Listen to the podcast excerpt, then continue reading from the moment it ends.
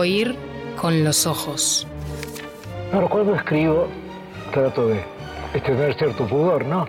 Y como escribo por medio de símbolos, y nunca me confieso directamente, la gente supone que esa álgebra corresponde a una este, fealdad, pero no es así, es lo contrario. Esa álgebra es una forma del pudor y de la emoción, desde luego.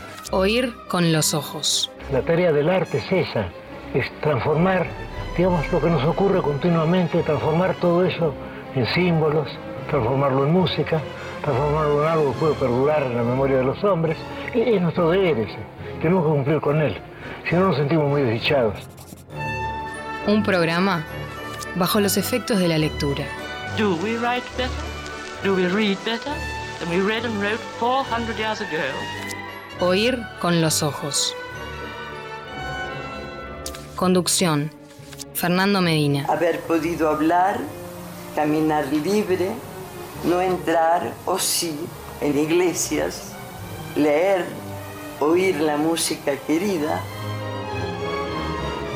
Junto a Lucía Campanella, Natalia Mardero y Las Karamazov. Oír con los ojos. Un programa. Para mí el acto de escribir tiene mucho de un acto de amor bajo los efectos de la lectura. El pie de la letra, un acto de amor, un acto de amor.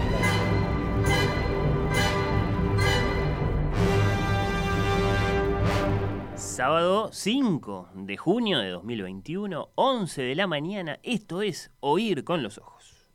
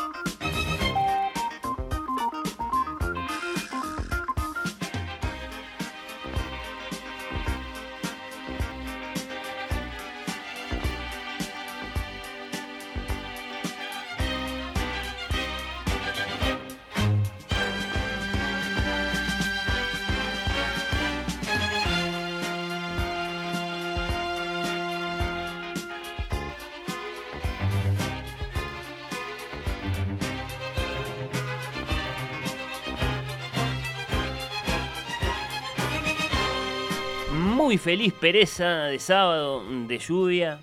Para todos, ¿cómo les va? ¿Qué tal? Los mejores deseos, el abrazo fraterno, sobre todo para aquellos de ustedes o de nosotros que hemos tenido que salir en esta cerrada grisedumbre de sábado en que se ha convertido la ciudad de Montevideo, buena parte del Uruguay, un sábado francamente un beso para Rosario Castellanos, francamente espantoso, que ojalá, por supuesto, esté rindiendo lindo en el campo, que ojalá lo que tiene de gris en lo alto lo tenga de verde y de hermoso y de pujante en la parte más viva de nuestro país. Bueno, ¿cómo andan? A partir de este momento los invitamos a conversar bajo los efectos de la lectura en este programa que hacemos para toda la familia, con asesinatos y descuartizamientos, es verdad, sí, en un ratito nos visita Sebastián Pansel. Vamos a hablar del caso de las muñecas en el río, en Villa Soriano. Ahí, bueno, los más pequeños de nuestros oyentes a lo mejor aprovechan para poner SpongeBob o Maya y el oso en la tele. Se va a venir en cualquier momento elogio de Maya y el oso en próximos programas, me parece muy lindo casi no tiene elementos eh, diabólicos. Después, los niños, las niñas están obligados a reincorporarse a la audiencia ya que nos visitan dos genios del libro infantil, Virginia Mórtola, Eduardo Sganga, que son los autores, los autores, la escritora, el ilustrador de este preciosísimo Strafalarius que tengo acá conmigo y sobre el que vamos a dialogar con Virginia, con Eduardo. El programa de hoy, completando el índice, incluye un gran capítulo musical.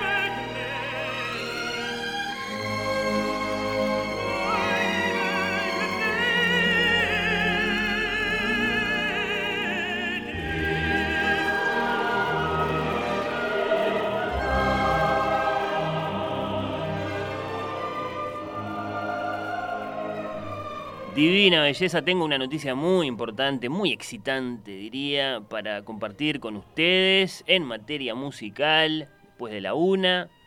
Es una noticia que nos trae la Deutsche Grammophon, ese gran sello discográfico que es casi sinónimo de música clásica para el mundo. Una noticia que da excusa a este programa para volver a uno de sus protagonistas musicales eternos.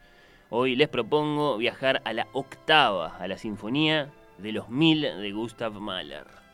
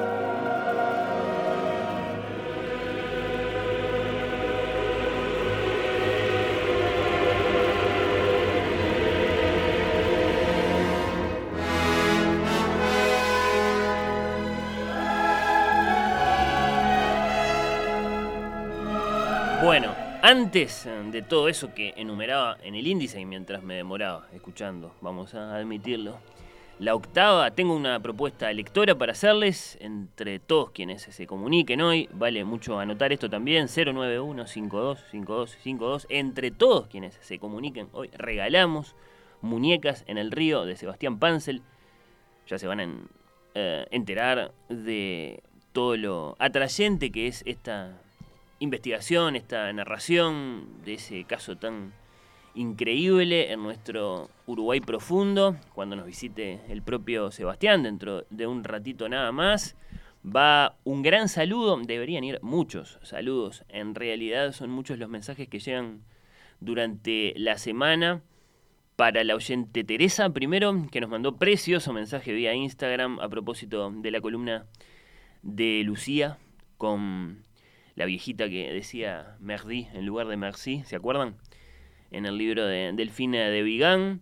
A propósito de Lucía, también le mando saludo al oyente Ale, que nos escribe vía Twitter, y le digo que la columna de Lucía sobre yoga de Manuel Carrer no es nueva. Ale, no es nueva, no la esperes hoy, no es nueva, es vieja.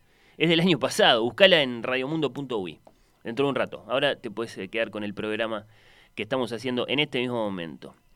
Va saludo para Mónica también, este es un saludo familiar, beso grande, feliz cumple para Mónica, que según vi en su cuenta de Instagram comparte fecha de cumple con Federico García Lorca. Así que felicidades para Mónica. Entonces, y para el poeta del romancero gitano, el dramaturgo de Bodas de Sangre, tendríamos que hablar de Federico de Lorca un día de estos. Muy feliz mañana de sábado para el Don Quijote de este programa, el señor Daniel Rey, verdadero conductor de nuestros eh, destinos en esta aventura de andar y de andar por estas tres horas que son nuestro camino. Acá me tenés, Daniel, tu fiel escudero. Si estás de acuerdo, si estamos todos de acuerdo, les digo que caminamos juntos hasta las 2 de la tarde. La milonga es hija del candombe, así como el tango es hijo de la milonga.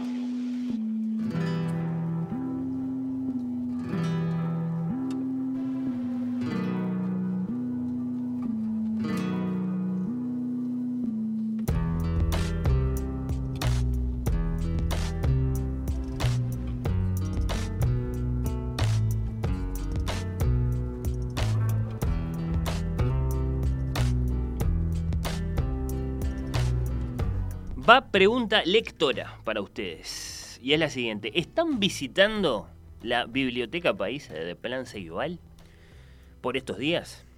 lo hacen habitualmente, lo han hecho siempre desde que tenemos este gran regalo que tenemos los uruguayos, que es la Biblioteca País de Plan Ceibal. ¿Cómo les resulta? ¿Tienen libros prestados ahora mismo? ¿Qué están leyendo? ¿Les puedo preguntar eh, todo eso en estos minutos? ¿Me toleran que sea así de metido? ¿Cómo evalúan la Biblioteca País de Plan Ceibal? Me interesa mucho que compartan sus experiencias. 091-525252. Cuéntenme, por favor, si son visitantes de la Biblioteca País, qué hacen, qué libros buscan, cuál de todas sus muchas tentadoras prestaciones aprovechan más. Basta el número de cédula, ¿eh? Y ya sos visitante de la Biblioteca País, ya podés empezar a tomar libros prestados desde la haraganería de tu teléfono, tu dispositivo móvil, tu laptop, pero sobre todo desde tu casa, el universo, que otros llaman la biblioteca, biblioteca pero bueno, no, bájense la app.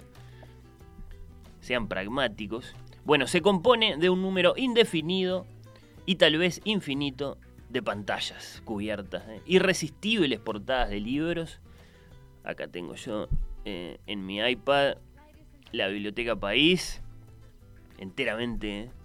desplegada. Son miles y miles de títulos divididos en las más apetecibles categorías y con muchísimos botoncitos que dicen catálogo, que dicen estantería. Ahí vas poniendo los libros que vas eh, tomando prestados, favoritos, para poner corazón, el lenguaje de las redes, el lenguaje de nuestros jóvenes, de algunos de los más sonsos de nosotros. Ya les voy a hablar de un botoncito fenomenal, el que es sugerir compra pero me detengo ahora en el más mágico de los botoncitos de mi pantalla, la ventana por la que me asomo a la Biblioteca País, el botoncito que aparece acompañado de una pequeña lupa. Buscar. Buscar, sí, sí, sí, buscar. Infinita promesa de encuentros. ¿Estará, no estará? Desde cualquier ventana se ven los pisos inferiores y superiores de esta biblioteca interminablemente. La distribución de las ventanas es variable según si uno se asoma desde su teléfono, su iPad, bueno, su tablet del plan Ibirapitá, su laptop. En todos los dispositivos móviles, eh, repito, eh, conviene bajarse la app de Biblioteca País. Me parece que es lo más cómodo.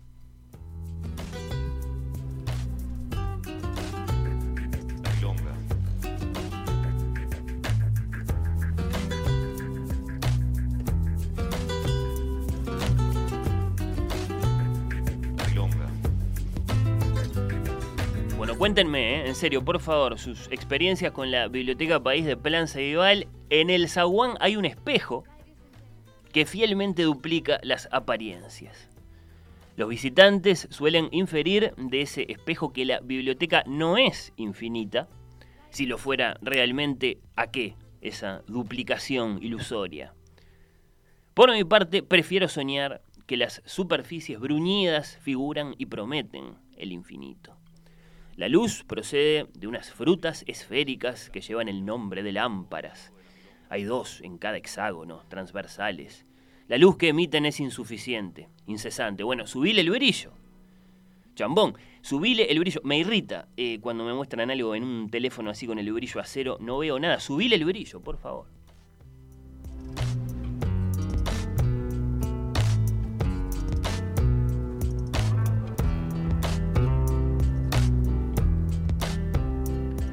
usa una palabra fuerte, Lu, desde nuestra audiencia. Dice, la Biblioteca País es una revolución. Hay muchos, muy buenos títulos, todos sin costo. Bueno, claro, sí. Capaz que no lo dije de tan obvio, ¿no? Y sin embargo está bien que lo diga la oyente y que lo subrayemos. Es todo gratis. Sí, sí, por eso dije que se trata de un gran regalo. Leo mucho de ahí y recomiendo siempre. Lo último, Llévame, de Mercedes Clavo. Una hermosura de relato poesía. Dice Lu, Lucía, muchas gracias. ¿Cuál es el título? Me lo voy a anotar. Ahora me lo voy a anotar. Muchas gracias. Cuéntenme, por favor, como hace Lucía, sus experiencias con la Biblioteca País. Me interesa mucho saber cómo les va, cómo la evalúan, cómo integran la visita a la Biblioteca País con el resto de sus lecturas en papel, por supuesto, bueno.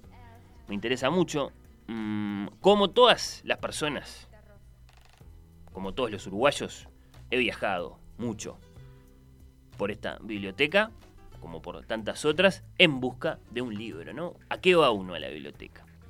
A buscar un cierto libro. ¿No? Y desde oír con los ojos, o bueno, yo, vamos a limitarlo un poco más, yo afirmo que esta biblioteca es infinita. Los idealistas que aseguran que no, que esa es una intuición que uno tiene del espacio de la biblioteca, bueno, por cómo se suceden las ventanas, una tras otra, ¿no? Por cómo es, bueno, la nube, por cómo es Internet, y que entonces me engaño. Pero no, yo afirmo que es infinita. La biblioteca, ya les voy a decir por qué, es infinita la biblioteca país, más allá de la prolijidad de los ocho mil y tantos títulos que se supone que ofrece en este momento. Bueno, a mí me parece eso, a mí me parece que es eh, infinita. Agradezco, dice Mónica, que baste la cédula para utilizarla. Me parece una cosa muy, muy simple. Bueno, sí, claro, tiene razón. No conocía la Biblioteca País de Plan Ceibal. Gracias por el dato. Ya me voy a inscribir. Imagino que debe ser una gran oportunidad. Estoy leyendo un libro de, de Marcia Collazo sobre mujeres de nuestra historia. ¿No la conocías? ¿En serio? ¿Quién es esta oyente? Cair se llama. Bueno, sí, por supuesto. Asomate, basta la cédula. Eh, vas a ver que te vas a encontrar con muchísimas tentaciones. Bueno, yo la visité estos días ayer, anteayer, esta misma mañana, preparándome poco a poco para los eh, tres programas especiales de Oír con los Ojos que restan en este 2021. Ustedes eh, ya lo saben, hemos sido suficientemente porfiados y, bueno, insistentes con esto. Van a estar dedicados a Dante, a Dostoyevsky, a Flaubert, que tienen, bueno, grandes eh, fechas. En este 2021, los 700 de la muerte de Dante, los 200 de los nacimientos de Dostoyevsky y Flaubert, y me puse a leer y a releer sus obras. Entonces, recorriendo los pasillos de la Biblioteca País, deslizando el dedo índice por la pantalla, pasando de una, de una categoría a otra, de una ventana a otra, vi, por ejemplo, estas son las cosas que pasan, ¿no? Esos encuentros que son, bueno, grandes sorpresas, y es que realmente vi muchos tesoros. Bueno, una versión manga de la Divina Comedia. Ustedes saben lo que es el manga, sí, saben, ¿no? Es eh, la historieta japonesa, bueno. Y ahí está Dante en una portada muy roja, más parecido a Oliver Atom que a Dante. Y allí, bueno, eh, se encuentra uno con la comedia así, bellamente dibujada, sin versos, solo con sutiles eh, líneas narrativas, más hechas de emociones, diría que de detalles puede llegar a ser, me animo a decir, esta adaptación del poema dantesco una buena forma de invitar a conocer esa gran obra que es eh, la comedia a las nuevas eh, generaciones de lectores para que después, bueno, den el salto al poema propiamente dicho, ¿por qué no? Me gusta mucho eh, que exista este volumen que me encontré en la Biblioteca País, la Divina Comedia llevada al lenguaje literario y pictórico del manga. Pero bueno, mientras curioseaba libros firmados por Dante o por Dostoyevsky o por Flaubert, otras portadas llamaron mi atención. Bueno, pero cuéntenme, tengo más mensajes, vamos a, vamos a retomar la lectura.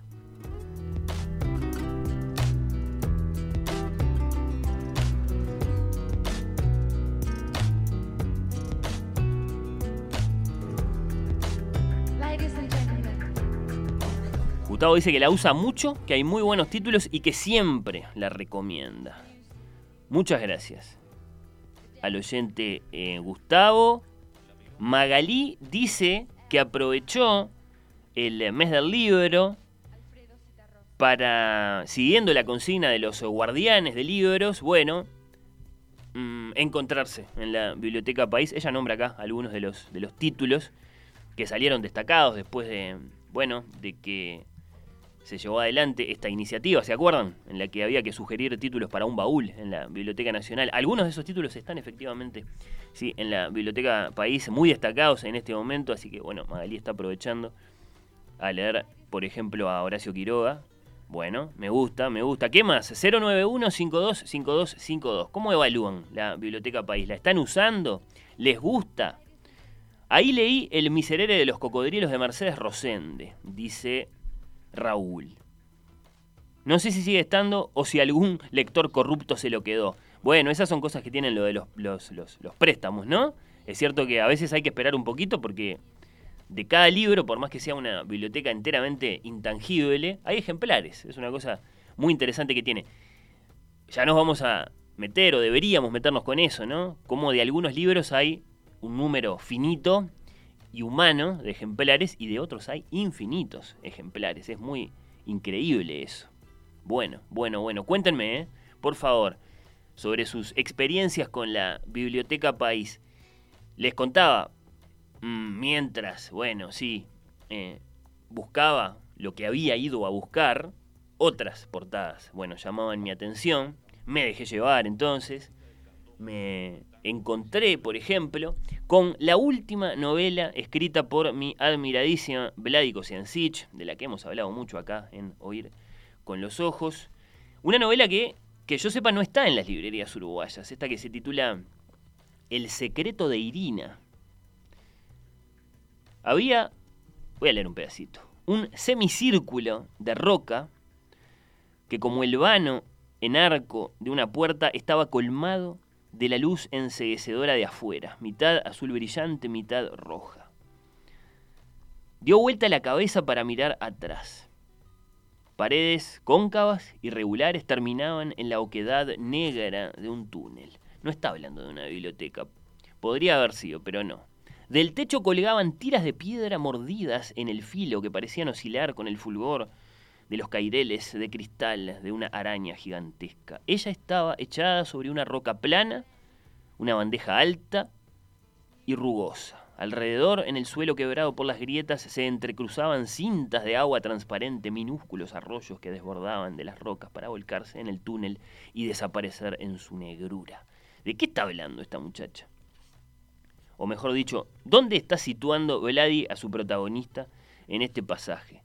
Es muy Impresionante esta descripción, ¿no? Bueno, acá lo dice. Estaba en el cenote.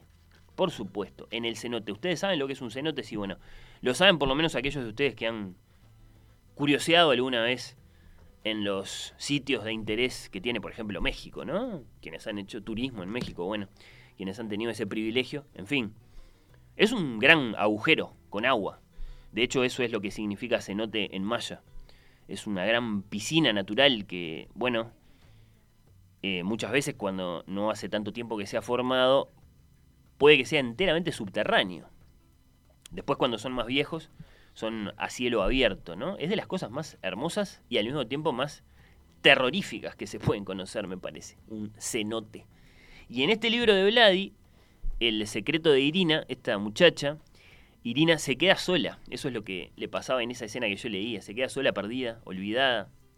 Se encuentra a sí misma de pronto allí, precisamente en un cenote subterráneo, imaginen la aventura, ¿no? Contada por una de las mejores escritoras argentinas de la era post-Borges, Vladi, que fue, de hecho, una de las mejores amigas de Borges toda su vida, siendo ella mucho menor que él. Todavía la tenemos, vale decir, a Vladi a sus 80, que ya los vamos a celebrar, es del 41, ella como, como Bob Dylan. Bueno, esta maravillosa novela El secreto de Irina me la encontré errando por las ventanas de la infinita biblioteca país. Es así. Buscas algo, buscas un cierto libro, en el camino te encontrás con algo que no buscabas, la búsqueda se desvía entonces, aparecen las sorpresas, los descubrimientos. Es parte de la felicidad de habitar en una biblioteca.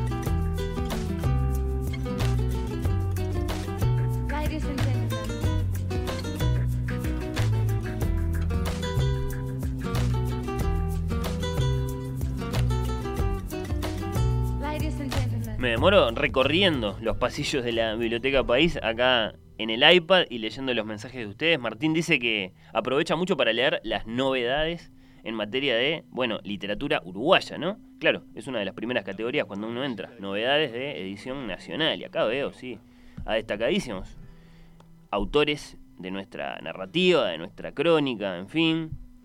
¿No? Hay muchas tentaciones, ¿eh? libros que, que no leí, que tengo pendientes, están acá muy destacados. Esto es solo, por supuesto, la entradita a la biblioteca. Ya les digo, para mí es infinita.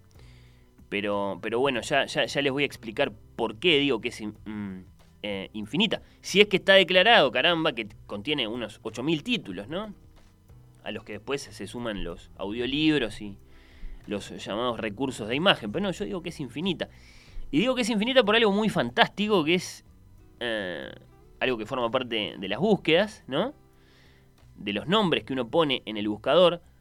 Me refiero a las sugerencias de compra, es decir, esto es mm, la Biblioteca País multiplicándose, creciendo, tomando su inimaginable forma eh, mm, en una especie de espejo, como si fuera Pennywise en It de Stephen King, ¿no? Pero sin el payaso espeluznante, espejando las inquietudes lectoras de sus visitantes. ¿no? La biblioteca crece en base a las inquietudes lectoras de sus visitantes. Esto es así. Hay dos procedimientos posibles. Sugerir compra, acceder al otro buscador, el buscador de tipo tienda, donde hay un catálogo, allí, bueno, aparecen opciones, uno simplemente aprieta el botoncito de sugerir, funciona, les aseguro que funciona, a los pocos días el libro brota, no será siempre, pero muchas veces, o, o, esto es mucho más misterioso todavía, me parece, así lo siento, a través del botoncito con el signo de interrogación que te lleva a sugerirnos qué comprar, que te abre una hoja en blanco, en la que vos escribís lo que quieras, los títulos, los autores, los volúmenes de cualquier libro soñado, y ahí los inconcebibles eh, bibliotecarios de Biblioteca País, que son, bueno, Flor, Teresa, Mauro, les mando un beso, son macanudos, juran que leen todos esos intangibles papelitos y los tienen muy en cuenta. Así que repito, se puede buscar, se puede sugerir, se puede pedir. La biblioteca la hacen los lectores. Eso me parece muy lindo, muy feliz, ¿no? Muy extraordinario. No sé qué les parece a ustedes.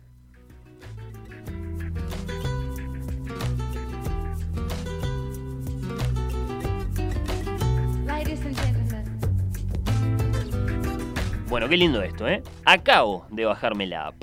La voy a estrenar durante el fin de semana. Siempre tengo lectura en el Kindle, que va conmigo a todas partes. En este momento, la novela de mi vida de Leonardo Padura. Claro, sí, lo puedes incorporar, pueden coexistir perfectamente. Me encanta la biblioteca, dice Karina. He leído allí muchos autores, Carlos Ruiz Zafón, Isabel Allende y otros. Ahora justo estoy con Marcia Collazo. Mm, lo bueno es que te lo prestan y te lo reservan, como en la querida biblioteca municipal de Rocha donde trabajaba mi mamá.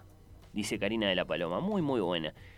Tiene razón, sí, sí. Hay todas esas cosas que reproducen, digamos, las vicisitudes de una biblioteca física, ¿no? El concepto de préstamo, el concepto de reserva.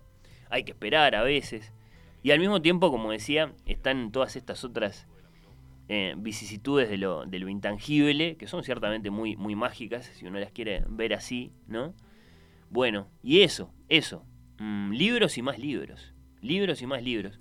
¿no? Por estos días tiene mucho protagonismo, decíamos, en, en las galerías, en los estantes, en las ventanas de la Biblioteca País, el catálogo de los guardianes de libros, según esa iniciativa que corrió durante todo el mes de mayo, ¿no? Ahí confluían bueno, el MEC, secundaria, la Biblioteca Nacional, naturalmente, la Cámara del Libro, la Red Nacional de Clubes de Lectura y la Biblioteca País. Entonces, bueno, ahora que ya pasó mayo, en la Biblioteca País te encontrás con una sección, acá están destacados, qué sé yo, bueno, Las olas de Virginia Woolf, El mundo de Sofía de Justin Gardner, Cien años de soledad, Mirá del fin de Vigan, de la que hablamos el sábado pasado, Nada se opone a la noche está Saramago, ¿qué más? Está Paul Auster, está Murakami, está nuestra admirada Irene Vallejo con El infinito en un junco, todos esos libros, ¿eh?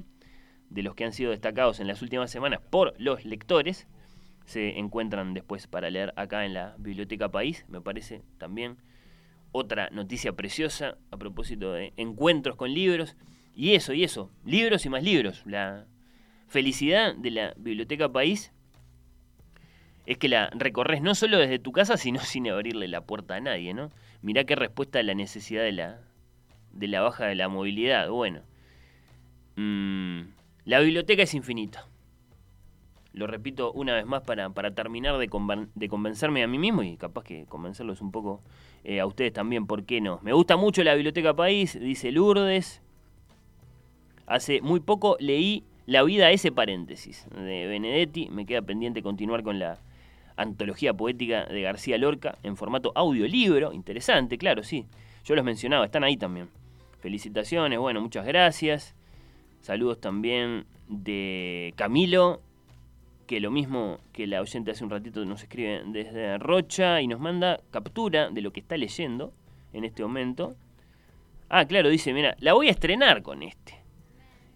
Y nos manda captura de Dinosaurios en otros planetas. Hemos hablado de este libro, es un libro escocés que tradujo nuestra querida Rosario Lázaro Igoa, de Daniel McLaughlin, editado por Alter Ediciones. Sí, sí, sí, está también en la Biblioteca Países. Mirá vos, qué bien, qué bien.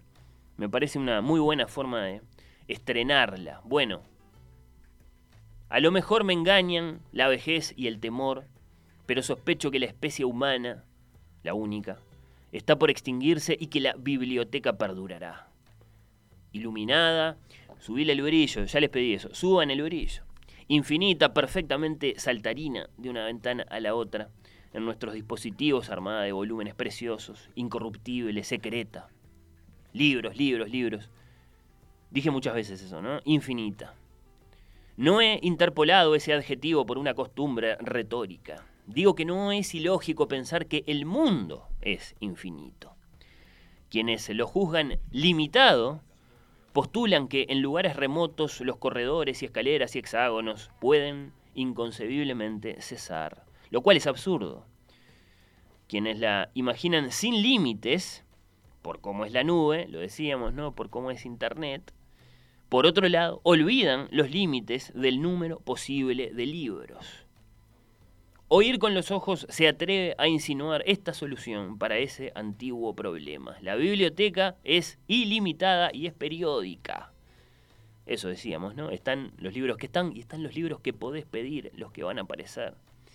Si un eterno viajero la atravesara en cualquier dirección, comprobaría al cabo de los siglos que los mismos volúmenes se repiten en el mismo desorden, que, repetido, sería un orden, el orden. Mi soledad se alegra con esa elegante esperanza. Es hija del candombe, así como el tango es hijo de la milonga.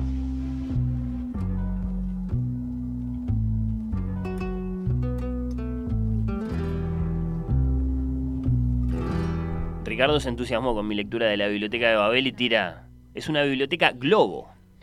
Si uno pudiera caminar por la superficie de esa biblioteca, sería infinita. No encontraríamos los bordes como uno de los modelos cosmológicos. Tiene razón, tiene razón. Tiene razón, sí, sí, sí, sí. Bueno, varios saludos más para el programa y para la biblioteca de usuarios habituales, ¿eh? de visitantes o, esto también me alegra mucho, de oyentes que la están descubriendo, que se van a bajar la app en este momento. Bueno, un libro ya es infinito. Una biblioteca luego tiene que hacerlo todavía más. Dice otro Gustavo, este no es el de las piedras, le mandamos un abrazo. Bueno, el Gustavo de las Piedras agrega que es una muy buena herramienta para trabajar la animación a la lectura con niños y adolescentes. Sí, estoy de acuerdo. Lo decía yo con la comedia en forma de manga. Bueno, gracias a todos por los comentarios. Vamos a pasar la página del programa, ya volveremos a visitar la Biblioteca País. ¿Cómo estamos ahora con el clima? Creo que en este momento no llueve. Y no que la quiera invocar a la lluvia, pero bueno, sí, uno la invoca, la agradece, la disfruta también para no sufrirla. Le dedicamos una canción, Daniel, por favor. Canta Yves Montand.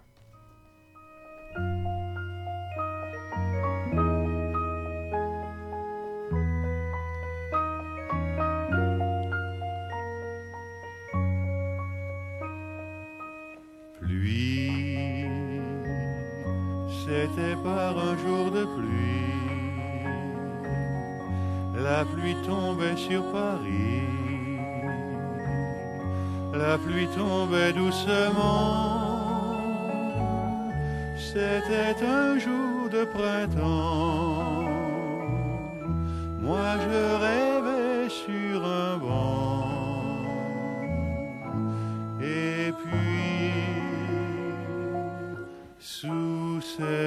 cette pluie, elle est venue sur le banc. Nous regardions en riant les gens courant sous cette pluie à la recherche d'un abri. Et puis la pluie doucement s'est arrêtée. Et notre complicité. Oír con los ojos. La quinta.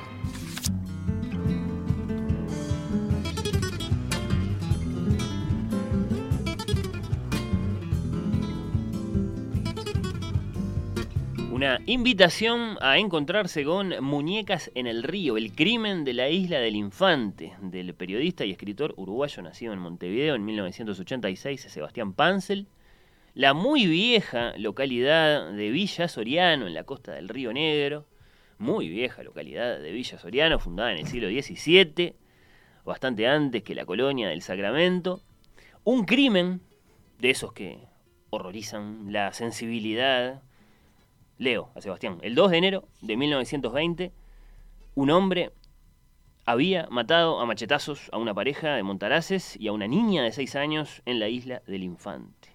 Una enorme maleza de casi 900 hectáreas sobre el río Negro a 10 kilómetros al este de Villa Soriano, con buenos pastos para la cría de ganado y tierra fértil para la agricultura. Ahí hay como una síntesis, ¿no? El lugar, el hecho.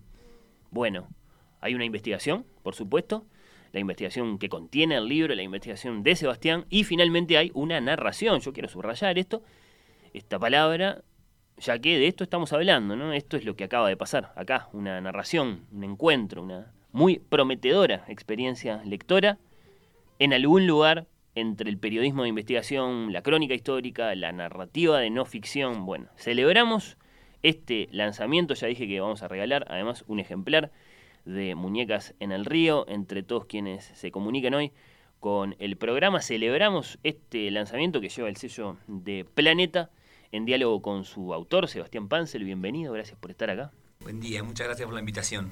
Eh, para ir entrando, Sebastián, en el tema del libro y en, en, la forma del libro que es tan importante, en una de las notas que diste, creo que es la del país, eh, por este libro, por Muñecas en el Río, mencionás eh, Los que nunca olvidarán, de Fernando Butazzoni, como un libro que te interesó, que te, que te gustó, que te pareció interesante. Primero, ¿es así? ¿Te, te pareció un buen libro ese? Sí, sí. Recibió críticas mixtas. Eh, los que nunca olvidarán. Vos lo mencionás como un buen ejemplo de algo que está pasando, con, por ejemplo, con la crónica histórica, ¿no? En este caso una novela manifiestamente, pero, pero con tintes de novela, de, de crónica histórica también. Te... Sí, es una novela que, bueno, recrea un episodio, sí. o sea, aparte de un episodio absolutamente real y muy conocido, como sí. fue el asesinato de Kukurs en, en Uruguay. Y después, por supuesto, que él eh, juega con su propia historia también, que creo que también Fernando tiene, tiene, tenía cosas para contar allí, claro. cuando él narra los cafés consigo mismo que toma por la ciudad. Que me parecía que también ahí habían, habían, como que esa era su historia, por eso también creo que también se animó a jugar con se, y contó que se enteró de, de, ese asesinato estando en Las Piedras, que es la ciudad de la que yo soy, le, leyendo la tapa de un diario en un kiosco. Como, Exacto, sí, sí, sí, sí. Entonces, ese me pareció un libro que narrativamente a mí me pareció muy potente. Eh, incluso también muy interesante cómo ingresa en la vida de cada uno de los integrantes que integró ese operativo del Mossad. Eh, evidentemente es un libro que, por empezar, tuvo muchísimos lectores, aparecía en casi todas las listas, eh, muy, muy arriba en, demanda y en aprobación. Eh, y Fernando Butazzoni pasó por acá, por ahí con los ojos, después que lo, leímos nosotros. La charla estuvo muy buena y hablamos, por eso te, te traía esto también, a esta conversación contigo, de los problemas del escritor investigador, ¿no? Entonces, primero lo grueso. Hay dos dimensiones, Sebastián, la de los hechos y la de la invención. Sí, sí, sí, sí, yo pienso que sí, que mm, me cuesta como seguir este diálogo en base a Utasoni porque el camino que yo elijo es muy diferente. Ahí está. es interesante que lo aclares. Ahí está. El, camino de Fernando es partir de una, de una historia real y él después, sin ocultarlo en ningún momento. Imagina. Claro, y además, eh, pero de, de, lo que se trata es que no tiene nada de malo, ni de bueno en sí mismo, ¿no? O sea, pero no, no no, no cuestiono el, género que él utilizó en absoluto. En el caso mío es una crónica periodística que narra hechos reales, o sea, absolutamente reales y documentados, en el cual hay, por supuesto, un intento de narrar como de manera fluida y en el medio surgen sí un montón de problemas que un novelista podría solucionar fácilmente. Por ejemplo, en un momento la investigación policial estaba absolutamente estancada y de buenas a primeras aparece un comunicado del juez a cargo en ese momento, el juez leal, en el cual nombra cuatro, cinco, seis sospechosos, que después algunos no tuvieron nada que ver, pero otros sí. Y entonces como investigador, la pregunta hoy es, bueno, ¿qué, qué camino recorrió ese, ese doctor en Derecho a comienzo del siglo XX entre las islas y fogones para averiguar eso. Eso es lo jugoso. Y yo no lo sé, pero creo que puse alguna vaguedad al estilo de algo averiguó porque el 3 de julio emitió un comunicado y yo creo que Fernando hubiese recorrido otro camino. Por eso cuando a veces la, los desafíos que yo eh, enfrenté fueron un montón de, espacios oscuros, pero lo resolví siempre con honestidad. Los resolví con honestidad, claro, sí, sí. Eh, hay evidentemente sí un, camino que, es el camino de, no meterte allí donde, donde no sabes, eh, entiendo, sí, de no imaginar lo que no sabes bien, eh, pero también está el tema de la mirada, que capaz que en algún momento también te, te asalta como, como, como una cosa de perplejidad, ¿no? Le estoy poniendo también mi mirada, esto más allá de que son los documentos, son los hechos, ¿no? Absolutamente, y, también me parece súper válido que, mi mirada, yo escribo en tercera persona, claro. primero eh, aclarar, porque yo relato a veces eh, diálogos en los que participé, por ejemplo en los boliches de campaña, en Villa Soriano, pero siempre lo hago en tercera persona, o sea, yo no aparezco en el libro manifiestamente, o sea, soy un narrador. Y mm, encontré pila de problemas de ese estilo, pero mm, no sé, déjame buscar un ejemplo que me permita... Por ejemplo, el jefe de policía del departamento de Soriano de aquel entonces, Francisco Bruno, que es un personaje bien importante en el libro, yo en algún momento también aporto mi mirada y digo, era un terco, era un ambicioso, pero de acuerdo a, la, a, la, a su proceder, que recorrí durante cinco años, viendo... Las noticias biográficas te respaldan para ahí está, ahí, ahí está. Por ejemplo, hay varios interrogatorios que el investigador Emilio Urcade recogió, que él consiguió un acceso. Es un investigador que forma parte de este grupo de, vecinos de la zona que quiso saber qué era lo que había ocurrido. Puntualmente fue como que tuvo el puntapié inicial. Mirá qué curioso, Fernando. Él es el presidente del Centro Histórico Geográfico de Soriano. Y entonces, como parte de su tarea, es un, amante de, revisar archivos y es un amante de la historia del Río Negro. Y un día, hace 20 años, se encontró con un artículo de prensa del diario El Día de Mercedes que narraba el hallazgo de, un, de dos cadáveres flotando sobre el río Negro. Y a partir de ese momento, eh, el historiador Urcae ha recogido un montón de documentos, no solo artículos de prensa, sino hasta planos y fotos y, bueno, y toda esa parte del grupo este que, que, yo cuento, que eran varios, porque yo nombré a Alejo, que era, es un arqueólogo de la Comisión de Patrimonio, acabo de nombrar a Emilio, pero después estaba, por ejemplo, Raúl Rosas, que es un hombre ahí de Mercedes, que le encanta navegar, un comerciante que también se arrimó, o sea, gente de como de diversos ámbitos, ¿no? Alfonso Quian, que es un buzo profesional también, que vive en Villa Soriano, Patricio Merele, que también tiene una historia increíble, en realidad nació en Misiones, vivió en Ushuaia y ahora vive en Villa Soriano. Ese grupo de personas que apenas se conocían entre sí, se organizó para eh, reconstruir esta historia. Entonces, pero quiero volver a lo de a, cuando yo juego como narrador y aportar mi mirada. Yo nombraba que Emilio recogió pila de interrogatorios, interrogatorios larguísimos. Entonces, uno como investigador y como narrador puede ver el proceder de ese señor por la manera en que trataba a los sospechosos. Entonces era un tipo, era un tipo con un temperamento, yo utilicé la palabra temperamento porque me gusta, y, lo define bien, incluso también está respaldado, yo digo, es un terco ambicioso, pero cuando él se murió, los obituarios dijeron, tuvo en sus nervios su peor enemigo. Oh. Entonces hay un trabajo de, bueno, luego de ver la documentación, en vez de trasladarle al lector esa cita, adueñarme del relato y tratar de describirlo con, la honestidad que puedo y, sin renegar de que seguramente alguien lea los documentos y se arme otra, otra descripción de los personajes. Pero yo insisto, yo lo hice desde la honestidad y yo no llené huecos con ficción, salvo hay, por supuesto, en, en, algún párrafo hay alguna, alguna, algún juego narrativo que también, pero no, no apelando a la ficción. A veces Carlos María Domínguez, que, que era el, fue el editor de este libro, fue un editor muy presente, me decía como que yo a veces armaba como una cronología. Lo que sabía era que el 3 de julio había pasado esto y que el 20 de septiembre había pasado esto. Bueno, en el medio pasaron un montón de cosas. Él me decía, ok, vos no las sabés, no las vas a ficcionar, pero tenés que mostrarle al lector que ese problema vos lo estás teniendo. Entonces ahí siempre hay algún, por ejemplo, en, algún momento se dice, bueno, hubo un año en el que no hubo novedades sobre el caso, y no hubo. Y, entonces en ese momento, ¿qué pasó? Y qué sé yo. Eso es lo que tenés que comunicar. No, no, muy atrayente como viaje a los, a los detalles de, de la prosa periodística, me parece esto. Y lo otro que te quiero preguntar, antes de llegar concretamente al libro, si me lo consentís, el sábado pasado acá en Oír con los Ojos, Lucía Campanella habló del fin de Vigan, una escritora francesa, bueno, habló de las gratitudes, pero ella es autora de otros libros, Nada se opone a la noche, y uno que se llama Basada en Hechos Reales, ¿no? que es una novela de Vigan en la que ella se hace la pregunta, ¿por qué gustan tanto las historias inspiradas en hechos reales? ¿no? Ella tiene su mirada después, que es una mirada incluso de, de simpatía por esa preferencia de los lectores, como después, bueno, de, no sé, un usuario de Netflix también. Pero a mí me interesa tu respuesta, Sebastián. ¿Cuál crees vos que es el sentimiento especial que tienen las narraciones de base histórica, ¿no? Por ejemplo, esta que escribiste vos ahora.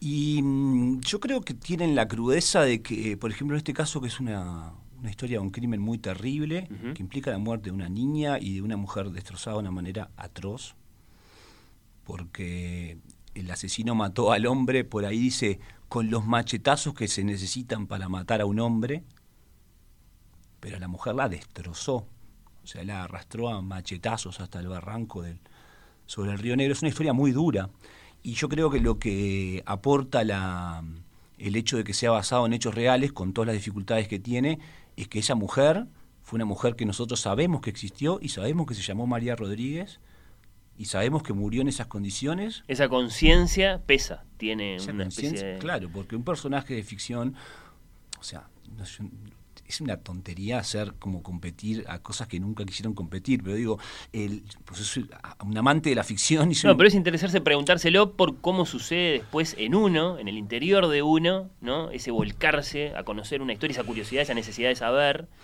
Y, lo que puede representar entonces la, bifurcación entre la invención de un escritor y, como vos decís, la conciencia de la existencia de una persona.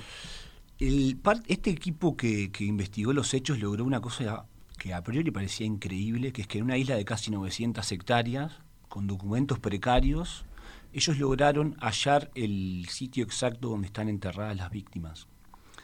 Los dos mayores que aparecieron, porque el, hay un cuerpo desaparecido. cadáver de, la, de la niña jamás apareció. Y mm, para ellos fue una experiencia muy dura. Eh, o sea, me contaron con mucha seriedad y han debatido con mucha seriedad porque hay, se trata de restos de personas que fueron asesinadas a machetazos y enterradas en una isla hace 100 años y siguen ahí. Entonces, lo, dije, pero vamos a repetirlo. El hecho ocurrió en 1920. 1920. Y, y ellos, bueno, en, bueno, el, yo, lo, lo que yo quise hacer fue hacer que ellos sean los personajes de este libro. Claramente hay dos líneas de tiempo en la investigación, 1920-1925, y lo que ellos hicieron en 2019. Esas dos líneas del tiempo juegan en el libro y yo quise narrar cómo ellos, eh, cómo hacer los personajes, cómo lograron tejer la trama para llegar a lograr algo tan impresionante como, como haber encontrado una sepultura olvidada en el medio de una isla enorme. Y vos me preguntabas, ¿qué aportan las historias reales? Esta mujer que hablábamos, sabemos, se llama María sí, Rodríguez. Sí, qué peso especial tienen, ¿no? Que hace que, las queramos conocer de manera tan especial. Quisiera leer una, una cita que no, que no está en el libro, que creo que aporta. Cuando apareció su cadáver, el diario El Día informó, presenta unas veinte y tantas heridas de arma blanca, ambas piernas apuntadas a la altura de la rodilla, el brazo derecho fracturado de un feroz hachazo, los senos seccionados al ras de las costillas y los órganos genitales mutilados en forma imposible de describir. Además está horriblemente degollada con dos heridas, una a cada lado del cuello. Eso lo publicó un periodista del diario El Día. Uno puede decir, bueno, tiene credibilidad, está, está absolutamente documentado. Bueno, la sentencia del fallo judicial. Eh, la fecha de ese recorte la dijiste de Sebastián Perona. Capaz que no la tenés a mano, no, Te, la busco en dos segundos. te iba a preguntar eh, por, por, por, materiales de ese tipo porque eh, has contado que, claro, en, digamos en, en, tu afán de que el libro sea un libro, bueno, ágil y que, y que avanza y que y que en definitiva no, no agobia al lector, dejaste mucho material de tu investigación afuera, así que tendrás esa laptop. Eh, sí, eh, muy poblada de, materiales como ese que acabas de compartir. Sí, sí, un montón de materiales afuera en, en busca de, de, un tono ágil. Por ejemplo, hay uno que, al cual le tuve particular cariño al comienzo y fue un dato que creo que hasta quedó fuera del libro, que era que, bueno, el primer eh, aduanero que debía visitar la isla del Infante, navegando desde Villa Soriano, que era donde estaba la aduana, a la isla del Infante, después cuando, cuando envió el telegrama a su jefe informándole, bueno, de, lo que pudo constatar, de dos terribles asesinatos, aprovechó la carta para quejarse de la chalana en la que navegaba y decía que así no se podía trabajar y que decía, o que consigan algo...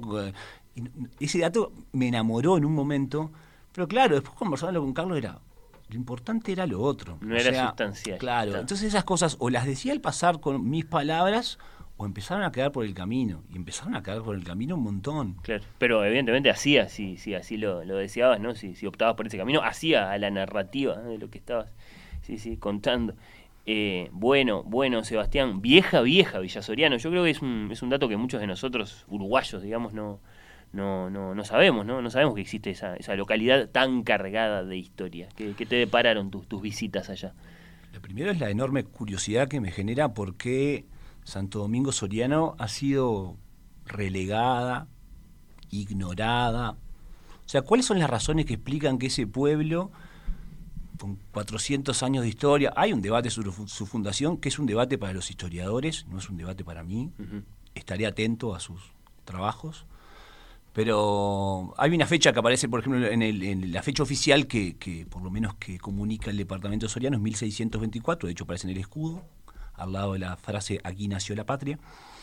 Entonces, eh, me genera curiosidad porque yo, porque yo no sabía prácticamente nada de Santo Domingo Soriano. Sabía la historia de que era el primer pueblo de la banda oriental, de haber leído algo desorganizadamente y por ahí, hasta que eh, conocí ese sitio y bueno, la verdad que siento que es un lugar muy impresionante, muy hermoso, por un entorno natural increíble, sobre el río Negro, con su muelle, con su aduana que mantiene la estética, la plaza central, la plaza José Gervasio Artigas, por supuesto, con una iglesia que data del siglo XVIII, asentada en barro, que fue bombardeada en 1811, que la visitó Damaso Antonio Rañaga.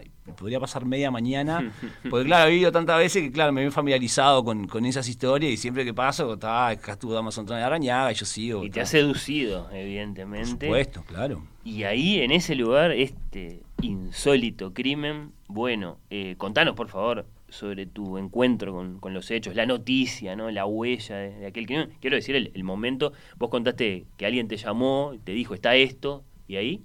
Bueno, eh, sí, fue Alejo y organizamos una visita a Villa Soriano juntos y ahí tuve el privilegio y fue una experiencia también periodística muy, muy provechosa de hacer una entrevista colectiva con todos los integrantes, estos que yo nombré antes.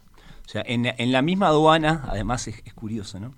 La aduana de, Villa Soriano fue, restaurada, se mantiene la estética original y ahí funciona una cafetería preciosa que se llama la Cafetería El Muelle. En esa cafetería nos, reunimos todos, estaba Emilio, Patricio, Raúl, Alejo, Alfonso, José Luis pasó un rato. O sea, todos estos eh, anónimos que se reunieron casi sin conocerse a ver qué había pasado.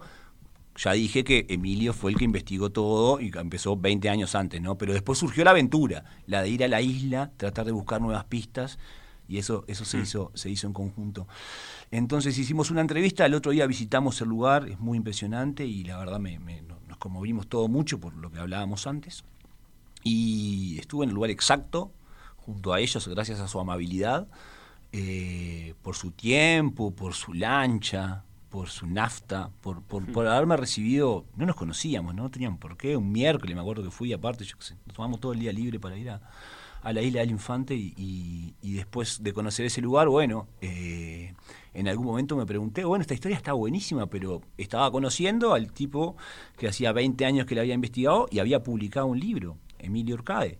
Entonces, la, la duda obvia es, ¿Y por qué yo habría de escribir ¿Qué tengo otro yo para libro? aportar? Claro. claro, claro. ¿Por qué habría yo de escribir otro libro? Más de que me encante la historia y que, me encante haber vivido la experiencia. Eh, el libro de Emilio, él, hace un relato de los hechos, incluso hace algo que, yo no me animé a hacer y no, no, siento la necesidad, que él también en su libro eh, hace una hipótesis, de, traza una hipótesis propia sobre, sobre cómo realmente sucedieron los hechos. El libro de él se llama entre, eh, en signo de preguntas, El triple crimen de la isla del infante y lo editó en forma independiente. O sea, lo venden en Mercedes, pero se, puede conseguir. Y, mm, pero lo que después empecé a ver que él había publicado, por ejemplo, interrogatorios enteros, partes policiales enteros, y él sí llevó su narrativa, pero lo que yo después quise y le propuse fue lo que decía antes, convertirlo en un personaje, que así como el jefe de policía, yo narro sus pasos para ver cómo accedía a la información, también narró los pasos que él daba para acceder a la información y sus idas y venidas y cuando consiguió el plano y dónde lo consiguió y cuando visitaba la isla buscando pistas. Ya se estaba escribiendo el libro, este, el libro tuyo, Sebastián, cuando, claro. cuando llegaste allá y empezaste a vivir todo eso. Por supuesto, pero imagínate, Fernando, que después de él tenía publicado su libro, nosotros teníamos un montón de cosas para conversar, porque había un trabajo, ya dije, de 20 años de recopilación de archivo que yo... No podías pasar por alto. No, y que yo iba a recoger y iba a citar. por supuesto que también es mi derecho porque nadie es dueño de la historia y lo hablamos mil veces, pero había un trabajo para respetar. Pero la verdad que lo, después de vernos varias veces, yo fui a la presentación de su libro en Mercedes, que, que fue... Todavía se podía en esa época, en pandemia, pero estaba más tranquila la cosa y él lo presentó y fue muy lindo, fue mucha gente. Después conversamos, me llevó a conocer el Centro Histórico y Geográfico de Soriano, que es donde están gran parte de los documentos. Me permitió el acceso a ese, archivo, que puede consultarlo cualquiera, es un museo privado, pero eh, que se puede visitar. Y después nos fuimos a acampar, un día, dos noches, solos, a una estancia, como, navegamos como una hora desde el río, desde Mercedes, Río Negro abajo, río abajo, creo. y, pasamos barro y conversamos muchas cosas porque creo que era importante, porque él había hecho un trabajo importante, pero. Y fue la única persona que leyó el borrador eh, sin ser Carlos María Domínguez y la editorial Planeta, y Claudia Garín. Bueno. Bueno, eh, yo claro, estoy rodeando el libro, por así decirlo, porque está la invitación de encontrarse con él. Ahora, sin adelantarle mucho, igual sí te pido que, que me digas qué le prometes al lector de tu libro en cuanto a echar luz sobre el misterio.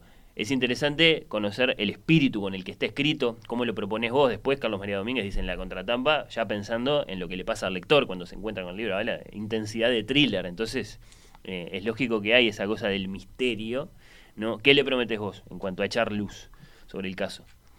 Lo que yo le prometo al lector es una historia de un asesinato eh, en el cual no hay en absoluto un engaño al lector. Le prometo una historia que, tiene un comienzo, un desarrollo y un final, que va de un crimen muy concreto y trata de mostrar las cartas de cómo se desarrolló esa investigación y las dudas que quedaron con el paso del tiempo. algunas se despejaron, otras quedaron. Algunas se despejaron, por ejemplo, dónde estaban enterradas las víctimas, como hablábamos antes, porque también en el pueblo corría el rumor de que las víctimas habían sido desenterradas por sus familiares y le habían dado sepultura digna, algo que gracias a la investigación de, estos em, aventureros, se constató que no era verdad. Eso era lo que más se comentaba en Villa Soriano, previo al, al hallazgo. Sí, absolutamente. Y, y bueno, este, la verdad que también creo que el, libro también en algún momento jugó con, bueno, generar interés y, y después conversando con Carlos descubrimos que no había necesidad de, ocultar información al lector. Por eso no es un libro de ese que como que va eh, intentando manipular, manipular porque de hecho tiene un final lleno de preguntas, así que no es un libro. La palabra thriller apareció al final cuando Carlos escribió la aceptó amablemente la invitación de escribir la contra, porque yo no sabía qué poner de contra, la verdad, no, no me salía. Y, y nunca lo habíamos hablado ni siquiera. Es que tiene sentido, más allá de lo que vos hacés, de lo que vos proponés, del espíritu, como decíamos del libro, porque vos no sabés cómo lo va a vivir el lector. Y por más que, claro, se trata de un, caso histórico, eh, cuando vos hablas de un crimen con estas particularidades, eh, evidentemente eh, la curiosidad se despierta de un móvil, como impredecibles de cada uno, ¿no? entonces puede, puede pasar que alguien lo sienta como un thriller cuando lo lee, es inevitable. No, no, absolutamente, y de hecho me me resulta agradable que eso suceda, a pesar de nada, lo de siempre, o sea, como decís tú, que los lectores lo, lo, lo, lean con el... O sea, no se trata de acá de, de, que un preconcepto vaya con un género, pero sí, lo que yo quise hacer es una prosa periodística, eh, como en los otros, pero tratando de adueñarme del relato y recurrir menos a, la, a, las fuentes directas. Lo que no es palabra escrita en el libro, ¿qué es esencialmente? Una selección, por ejemplo, de algunas fotografías, algún documento. Sí, em, hay unos mapas muy es lindos sí, sí, sí. Que, que me aportó Alejo Cordero. Y mirá qué curioso, hablando de Alejo Cordero, vos hablabas hace un ratito de los cenotes. Sí, en México, sí. Em, a veces está bueno eh, tratar de, conocer un poco más sobre los funcionarios anónimos que están conservando el patrimonio de este país. A ver, ¿a dónde Alejo Cordero es funcionario de la Comisión de Patrimonio de hace casi tres décadas, al igual que Valerio Bufa, los dos son buzos profesionales de gran eh, tecnicidad, no sé cómo decirlo, o sea, tienen niveles altísimos al punto de que formaron parte de una expedición que buceó los cenotes de la Ribera Maya cerca de Tulum, en una zona inexplorada, o sea, imaginemos el, peligro de, bucear en esos lugares tan cerrados y recónditos, oscuros, desconocidos, o sea, seguramente, seguramente jamás antes explorado, encontraron como un fogón que tenía, no sé, me dijo los años, pero no me acuerdo, o sea, muchísimos miles. Y mm, si sería peligroso que en una expedición, no en la misma, pero en una expedición cercana, hubo dos españoles que, que bajaron y no subieron digamos. Entonces está bueno ese porque ellos trabajan para la Comisión de Patrimonio y bueno, también en, estos casos y en otros, en todo lo que interviene en la Comisión de Patrimonio, y son buzos, entonces son personas como buscando historias también, buscando historias literalmente, o sea, aventureros que van y acampan donde hay que acampar, y, sí, los conozco a los dos y mm, me parece que está bueno destacar ese trabajo más Sí, esas valoraciones forman parte del libro, ¿no? Los personajes, las personas, más allá del crimen, evidentemente eso se, se nota en digamos, en, el empeño que, el lector siente eh, a medida que, vas anoticiando sobre la, investigación, ¿no? Sí, sí, eh, doy fe, doy fe como, como lector. Bueno, Muñecas en el Río, El crimen de la isla del infante de Sebastián Pansel, es eh, de Planeta, hemos hecho la, invitación a conocerlo. Antes de despedirte, Sebastián, estamos en junio, y acá sabemos de, de, tu pasión por la, por la historia uruguaya. Y el 19 cae sábado este año, entonces vamos a tener que hablar ¿Cómo no? del prócer. Nosotros acá en el programa, ¿qué aspecto de la figura de, José Artigas te parece particularmente atractivo como para leer y leer? Si te tienes que hablar un aspecto, ¿viste? Obviamente no se puede leer sobre todo. Su aspecto humano. Bueno. Precisamente en este libro encontré un José Artigas joven que arreaba ganado en Villa Soriano, conoció a una mujer casada, Isabel Sánchez, una mujer casada. Su esposo había abandonado el hogar para unirse a una pandilla de bandoleros que se dedicaba a bueno, hacer lo que hacían los bandoleros en esa época, raptaban chinas, delincuencia. El hombre terminó preso, cerquita donde estábamos nosotros, en el Cabildo de Montevideo. Ah, y Julián Arrúa se llamaba. Y me encantó conocer ese aspecto más cercano de Artigas Em, Eso no lo estabas buscando, te lo encontraste. No, para nada, para nada, para nada, para nada. No estaba buscando en absoluto, pero y además, eh, por supuesto que Artigas es muy... Eh, si, lo es para todo el Uruguay o para gran parte del Uruguay, en Villa Soriano hay un sentimiento de, de pertenencia muy, muy grande. Particularmente hacia, particular, hacia sí, Artigas, hay un monumento en el, en el, en el pueblo. Y bueno, y acá está la, la figura del prócer. Encantado de charlar porque he pasado varias horas últimamente leyendo y escuchando eh, personas ah, en YouTube, historiadores hablar sobre la figura y me, interesa particularmente. Yo creo que a veces los peores, eh, no sé, los que menos aportan a, al ideario artiguista son quienes dicen ser sus mayores defensores, esos que le piden una vigencia absoluta. Nada, Artigas tuvo un...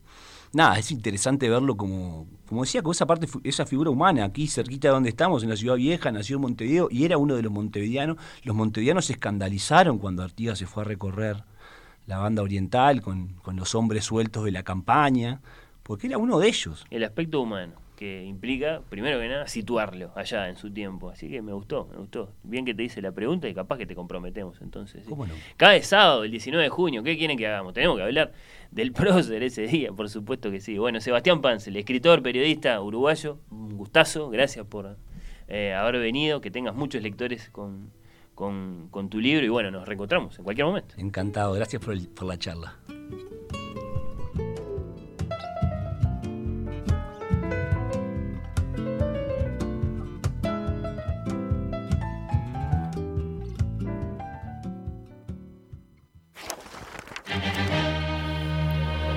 Oír con los ojos. La quinta.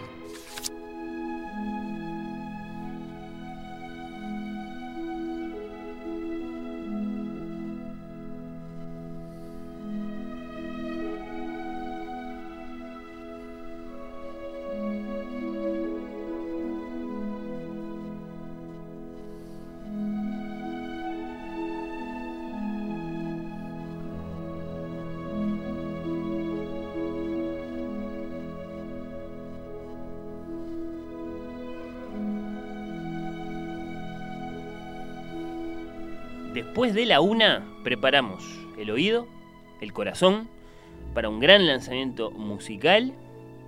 ¿Utilizan ustedes las plataformas de Apple Music?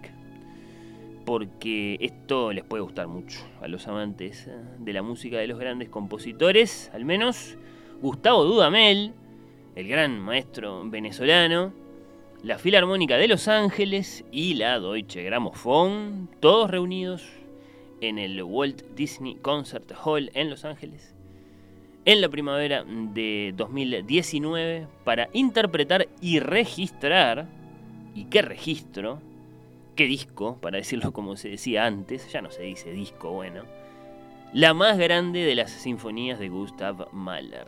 Su sinfonía número 8, informalmente conocida como la Sinfonía de los Mil, ya les voy a contar por qué la llamaron, por qué la llaman así, Sinfonía de los Mil. Un lanzamiento muy especial por el acontecimiento que representa interpretar esta obra tan enormemente demandante, monumental, angélica. Es una obra que, por ejemplo, en Uruguay nunca se hizo. Es una sinfonía de Mahler, uno de los grandes eh, sinfonistas de todas las épocas, y que nunca se hizo. Y hay una razón para eso. Es muy difícil. Bueno.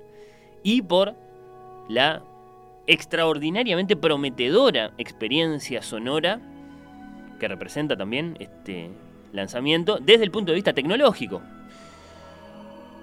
Tras el anuncio de Apple Music de que presentará este lanzamiento en el llamado Spatial Audio, audio espacial, en sus plataformas musicales.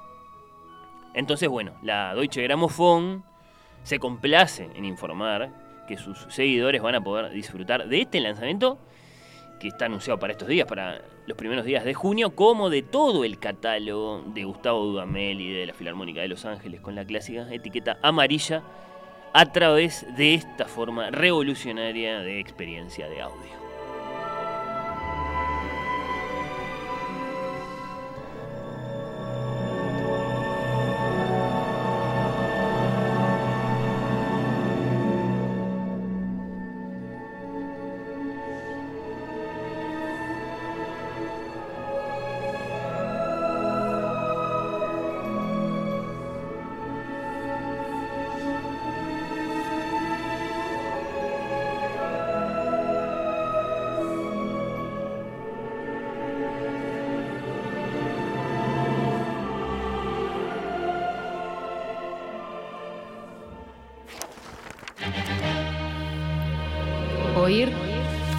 Los ojos.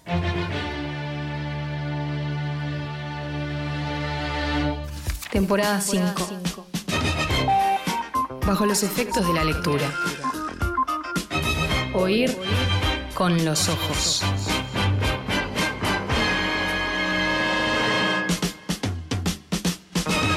La quinta.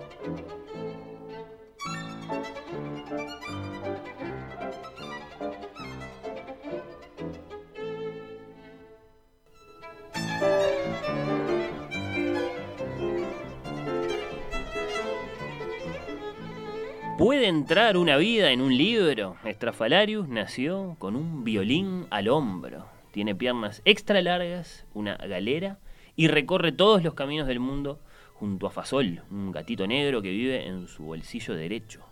En el izquierdo guarda los recuerdos favoritos, una exclamación en portugués, un reloj descascarado, una bolita, una ciruela, varios tornillos, un trompo azul, la sonrisa de una viejita en bicicleta, pelusas de diferentes rincones del mundo.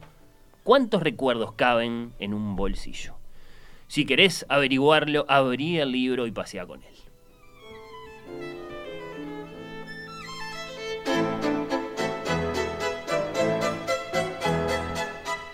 Los autores, la escritora, el ilustrador de este hermoso libro, Estrafalarius, que tengo acá conmigo, que lleva el sello de Alfaguara, infantil, y está dirigido a toda clase de lectores, de lectores de todas las edades. Sí, me dicen que sí, sí, sí, sí. Son la psicoanalista, especialista en literatura infantil, escritora, columnista radial y amiga de Oír con los Ojos, Virginia Mórtola. Bienvenida. Muchas gracias.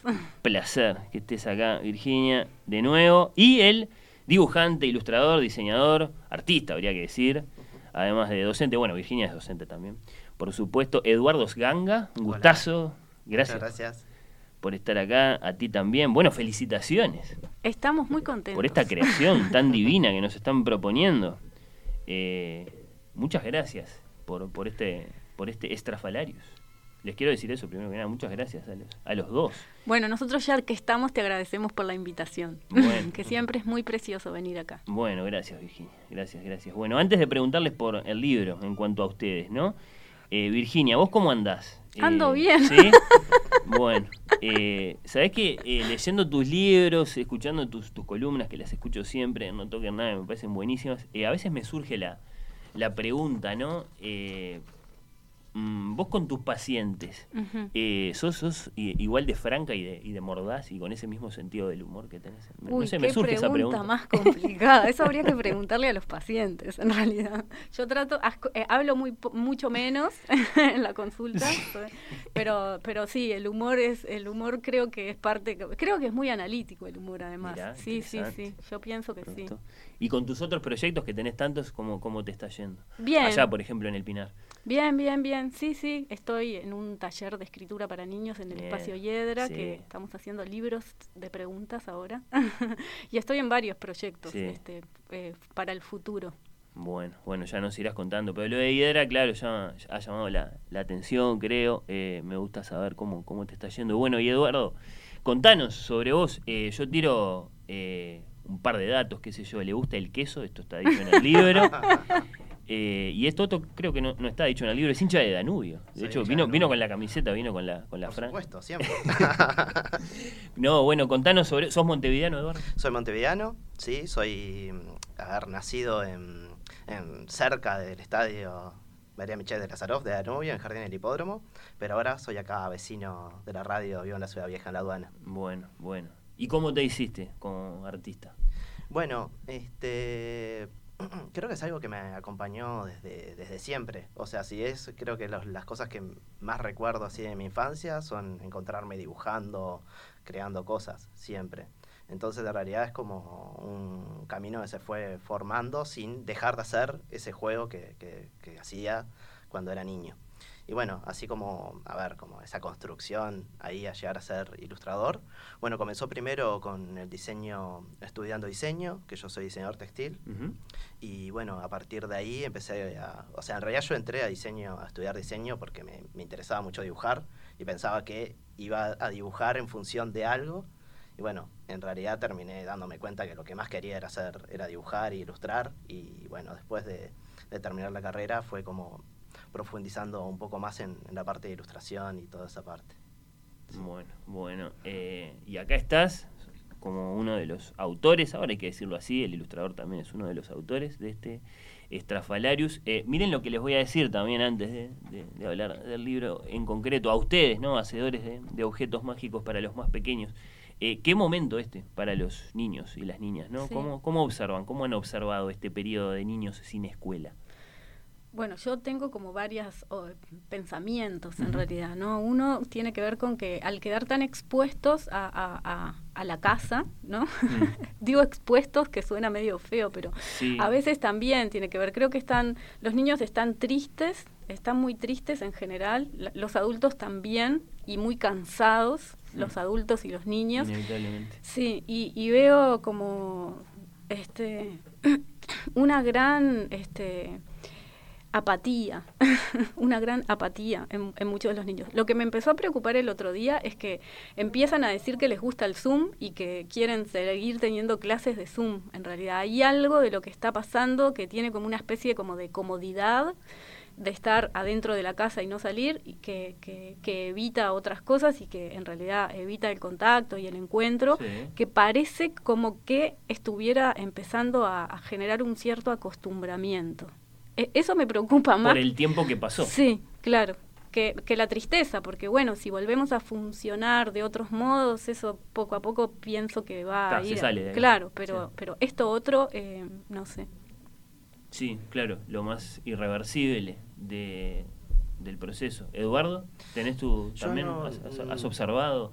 No estoy tan cerca de, de niños, o sea, en mi entorno, sí, bueno, mi- mis, mis vecinos, niños, niñas, Ujú. que los tengo cerca y que, bueno, justo viven en una situación particular, que está, que ahí yo vivo en una cooperativa y hay como más encuentro entre niños, esas cosas, pero sí, sí, creo que también, o sea, no, no estoy tan cerca, pero coincido en algunas de las cosas Ujú. que, que dice Virginia. Yo como docente trabajo con adultos, o sea, Claro. con adolescentes y adultos, este, y ta, también se visualiza un, un poquito de, de desánimo, de acostumbramiento, y, y bueno, ta, sí, igual eh, hay muchas ganas de volver y, y, ta, yo trabajo en clases de, de medio de expresión y de dibujo, ese tipo de cosas, y, ta, y se extraña muchísimo. el- Sí. lo- lo- ah, es, es tremendo, Sí. el po- tener que estar dibujando en una pantallita y no, y no al lado de alguien y todo eso. Sí, claro, y yo que doy clases también para adultos este, de literatura infantil, dar clases sin libros, hablar sobre el libro sin el libro es, tre- es tremendo, porque es muy importante el objeto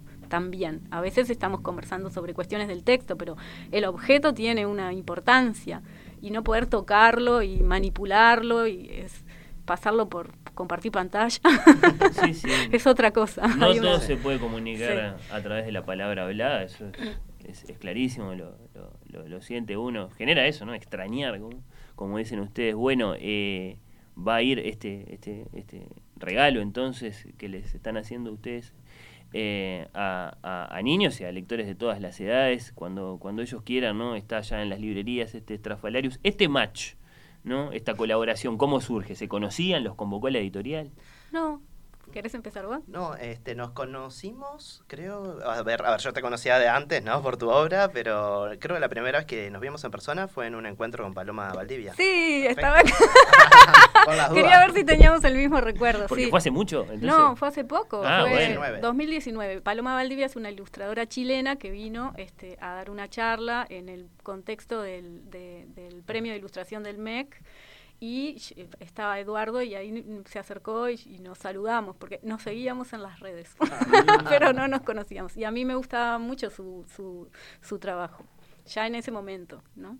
¿A dónde se tienen que asomar ahora mismo eh, nuestros oyentes eh, curiosos de conocer eh, tus, tus, tus creaciones? Eduardo, tu cuenta de Instagram, por sí, ejemplo. Mi cuenta de Instagram, ahí sí, está. Edu Eduardo Sganga. Sganga, sí. ahí es donde comparto mm, más sobre mis trabajos y también sobre mis procesos y esas cosas. Yo La parte buena de las redes, entonces. Sí, yo ¿se pensaba eso, que es re interesante en realidad, eh, este, que, que algo que está bueno de las redes sobre con los artistas tiene que ver con que podés como acceder a los procesos creativos que de repente antes quedaban como más invisibles, pero al existir las redes hay como muchos artistas, ilustradores, fotógrafos, este, Sí. artistas plásticos comparten este, parte de sus procesos creativos y a mí me parece súper rico eso, tener acceso como a ese universo que de repente antes quedaba más atrás de la, de la cortina. Sí, sí, en carpetas. Mm. Lo hace más cercano también, el ver, no sé, a mí me, me encanta ver como, no sé, cosas que son como cotidianas o hasta, no sé, cosas descartadas, errores, cosas que, no sé, que nos pasa a todo el mundo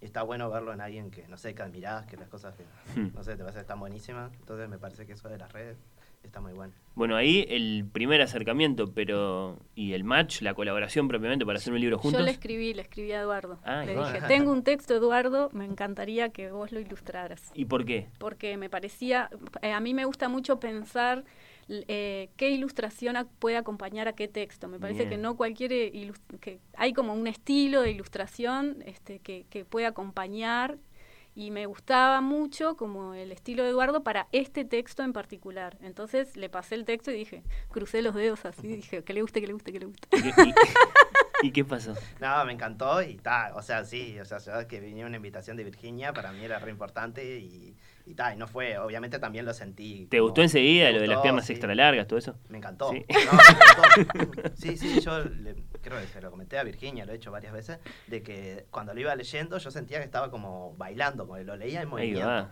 Era, entonces está, sí, sí, lo sentí muy, bueno, es un texto re musical también, o sea, el libro se volvió muy musical, este, y ta, sí, a mí me copó de primera y ya, y tenía muchas ganas también. ¿Se la imaginan cómo es la, la, la, la- la música? Eh, a veces, eh, cuando o, o te limitas a esas palabritas que pones, esas, esas notas que pones, eh, o, o- de pronto te encontrás tarareando lo que puede estar tocando No, sí, yo escucho violines. Ah, sí. Claro, sí, sí. Uy, ¿qué tocará? ¿Cómo porque, sonará? Claro, porque yo se lo dedico a Mario Gula, que es violinista, que forma parte del club de Toby, que es el papá de mi hija, que ahora nos estamos separados, pero es igual es una muy buena persona y un gran padre. entonces los violines sí, y, y a No Mariana García Vigil, que es la, es la es su mamá. Este, entonces la música a mí me llegó muy fuerte del lado de la familia de él y, y- y después como que los violines quedaron. Y, y el personaje este surge porque un día Mario vino a buscar a Luli, que es mi hija, a casa, y mientras Luli terminaba de bañarse, él hizo un dibujito, un garabatito de una cabeza redondita con una galera. Y se fue y lo dejó ahí. Yo dije, ay, qué como que me gustó y yo estaba escribiendo La ventana de papel en ese momento y lo incluí como personaje secundario, Estrafalarius en La ventana de papel. No lo inventaste vos entonces, vamos a decir las cosas No, como no. son. yo, le- yo, le- yo junté elementos separados y, los, y eso hace que aparezca, de- exista una nueva vida. Y ahí apareció Estrafalarius como personaje Sí. secundario, pero me quedó como las ganas de seguir investigándolo. Y, a- y ahí fue que escribí este texto donde se trata sobre la vida Claro. de Estrafalarius, Sí, que nace con el violín al hombro. que nace con el violín al hombro. Bueno, ¿y te imaginas la música? Eso me encanta. Sí, sí, me escucho violines. Mm.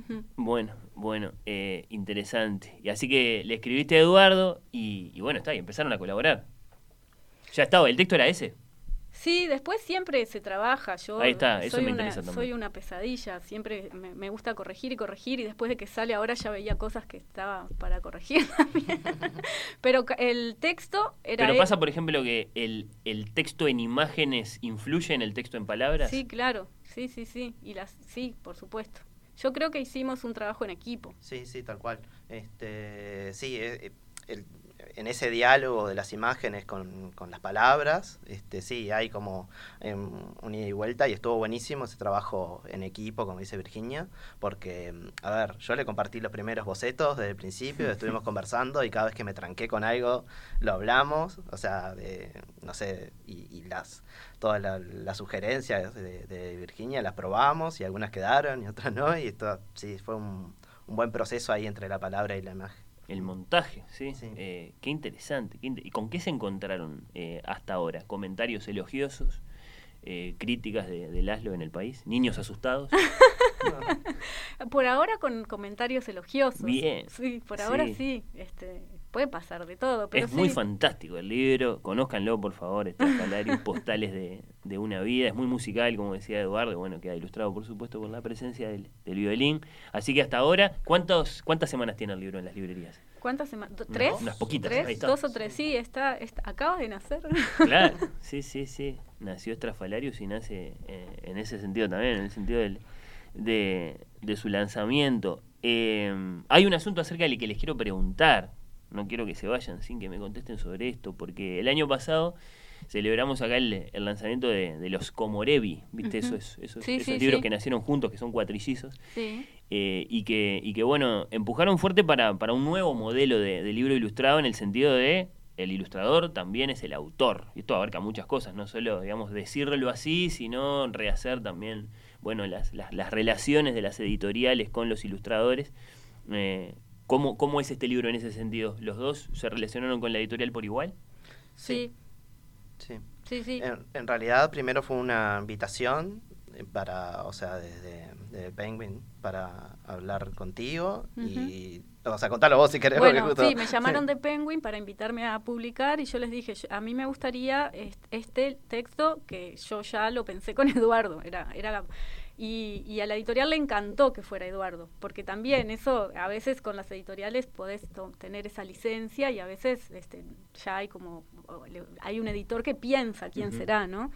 Este, y bueno, y eso fue buenísimo y el proceso de trabajo con la editorial fue súper fluido porque nos dieron muchísima libertad también para, para crear el libro que nosotros queríamos crear, ¿no? Sí. Y a mí me parece que está buenísimo en relación eso que decís de, del ilustrador como autor, que es una construcción que viene desde hace años ya y que recién el año pasado llega acá con una colección, pero que también había criatura, más pimienta, como otras editoriales que, que, que jugaban con eso, donde el, el, ilustrador tenía un lugar de autor. Este, en este caso, que tiene bastante texto también. Que y no, digamos, digamos, en contraposición a lo que sería simplemente acompañar el libro no, ahí claro. como una especie de invitado. Sí. Este, sí, sí. A mí me, me, me, encanta, por ejemplo, una de las ilustraciones que me parece que, que es súper narrativa y es una de mis favoritas del libro, es la de la, de la partera, cuando Ajá. la partera está sosteniendo a Estrafalarius, sí. que recién nació, tiene un vestido lleno de flores y una cara de susto, sí. y cuando Estrafalarius empieza a tocar, eh, los, las flores del vestido de la partera se abren, ¿no? Me parece que esa, esa narrativa de la imagen es es hermosa, como que sí. te está contando un montón de cosas que no te está contando el texto, por ejemplo. Sí, ¿no? sí, en dos imágenes pasaron muchas más que dos cosas. Exacto. ¿sí? Impresionante, sí, sí, sí. Entonces, está, tiene sentido, sí. Por supuesto, eh, mmm, bueno, revisar ese, esa, esa, esa, forma de entender eh, un libro ilustrado en la que tenemos el autor del texto y por otro, en este caso los dos son los autores porque los dos son los, los narradores. Bueno, bueno, eh, los felicito les deseo muchísimos encuentros con muchísimos lectores por, por este libro. ¿Qué, qué le dicen al, al, al, al, que lo va a buscar ahora a la librería? ¿Algo para decirle? ¿Alguna advertencia? No, advertencia, no. A mí me encantaría, me encanta que lleguen devoluciones, por ejemplo, que, que es, es algo que uno escribe, eh, una escribe, eh, después se, se arma el equipo, se ilustra, sale el objeto, ¿no? Y es como de una gran alegría tener como el libro entre nosotros y después sale al mundo y no tenés ni idea de lo que pasa te llegan algunos comentarios de los más próximos, pero claro. es, es precioso saber qué, qué, qué, le pasa a la gente, ¿no? Cuando le llega el libro, si le gustó, no le gustó, que, que lleguen devoluciones es hermoso. A mí, a mí me, me, me pone muy contenta cuando llegan devoluciones de niños, ¿no? No, no solo de los adultos, sino que un claro. niño venga y, y te cuente, lector. claro, qué sí, pasó. Eso, sí. eso, eso me encantaría que sucediera. Que sí. sucede, pero no tanto como me encantaría que sucediera. No, entonces está bien que hagamos el, el llamado así con todo énfasis. Eduardo, ¿algún A mí mensaje? también me llegaron devoluciones así en comentarios y cosas. Y una cosa que, que, me sucedió también, que estaba con esto de las redes y de vernos a la distancia, eso me llevaron un montón de fotos y dentro de esas fotos me llegaron, por ejemplo, fotos con expresiones de, de, los personajes. La expresión esa de la escena de la primera ilustración, la del parto, o sea, me llegó una foto del sobrino de una amiga con la expresión del padre, que es una expresión de sorpresa y, y y ella me contó que lo hizo natural, que lo vio y que lo, no sé, y fue como, es como un comentario. Sí, claro, Qué lindo. a mí me llegaron stickers de Trapalario. Eso es muy simpático. Bueno, sí, claro, es un, es un recurso que está ahí, ¿por qué no? no es decir, no, no el sticker de, de, Jaime Rojo en el no, no, no. otro. El sticker de la cara del papá haciendo como, ¡oh! O la partera sonriendo. Bueno, eh, bueno, ahí hay un conflicto, pues esas son las ilustraciones de Eduardo. Habría que ver este, si no hay que llamar a la gente de WhatsApp. hay que ver los autores del sticker. bueno, eh, miren cómo los voy a despedir, qué, qué atrevido esto. Eh, a Eduardo le voy a pedir que en la página en blanco del ejemplar, en blanco por así decirlo, porque no es en blanco, nos deje un garabato que por ejemplo podría estar inspirado por el nombre de este programa, Oír con los Ojos, pero que en realidad eh, puede ser muy libre. Se lo pedimos también a, a, Seba Santana cuando nos visitó, hablaba el día que lanzamos los Comorevi, y ahora se lo vamos a pedir muy atrevidamente a Eduardo Scanga, porque nos encanta el trabajo que hizo. Le pasamos el, libro a Eduardo y, y, le vamos a pedir que nos deje ese garabatito, que va a ser un gran regalo que vamos a atesorar en este programa, por supuesto. Y a Virginia Mórtola, eh, yo vivo con una lectora muy muy joven. Eh, eh, que le lee Shakespeare, eh, Cervantes a la niña de un año. Virginia, sí, muy joven, tiene un año nada más. ¿Vos tenés para recomendarme algún microcuento oral que, utilices mucho? Microcuento oral. Sí, ah, qué pregunta tan específica. Y bueno, para que lo podamos compartir ahora en estos segunditos. ¿Tenés alguno? pienso que como narración oral hay, hay muchos cuentos que, que, Gabriela Mirza este, los tiene grabados ya. Incluso pueden ah, escucharlos de su misma voz.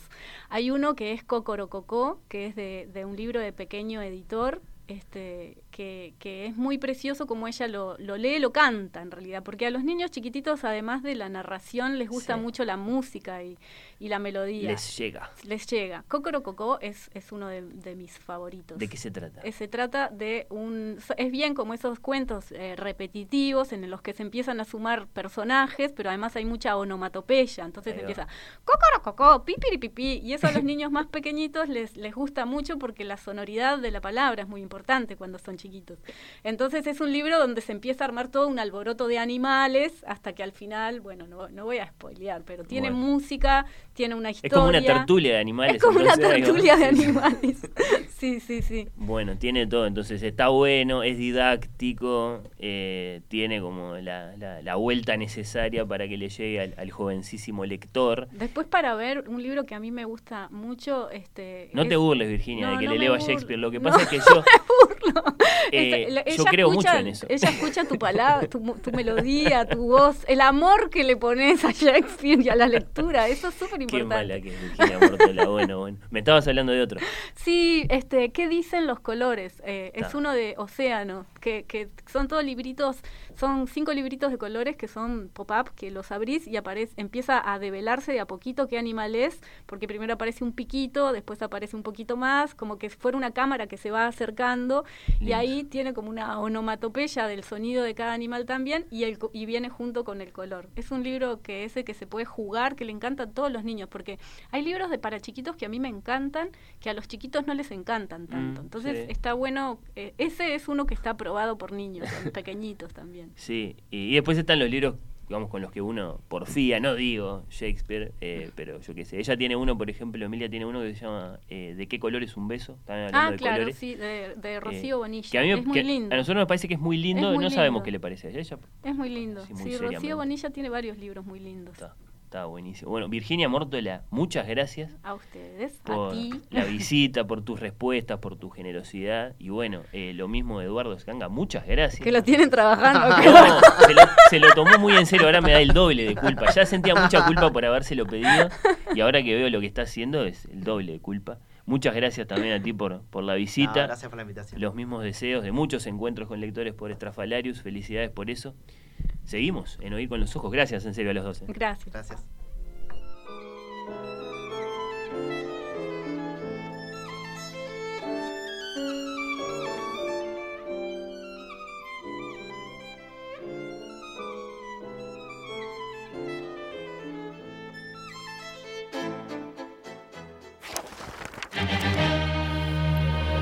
Oír con los ojos.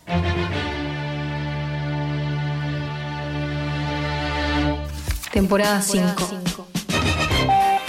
Bajo los efectos de la lectura. Oír con los ojos.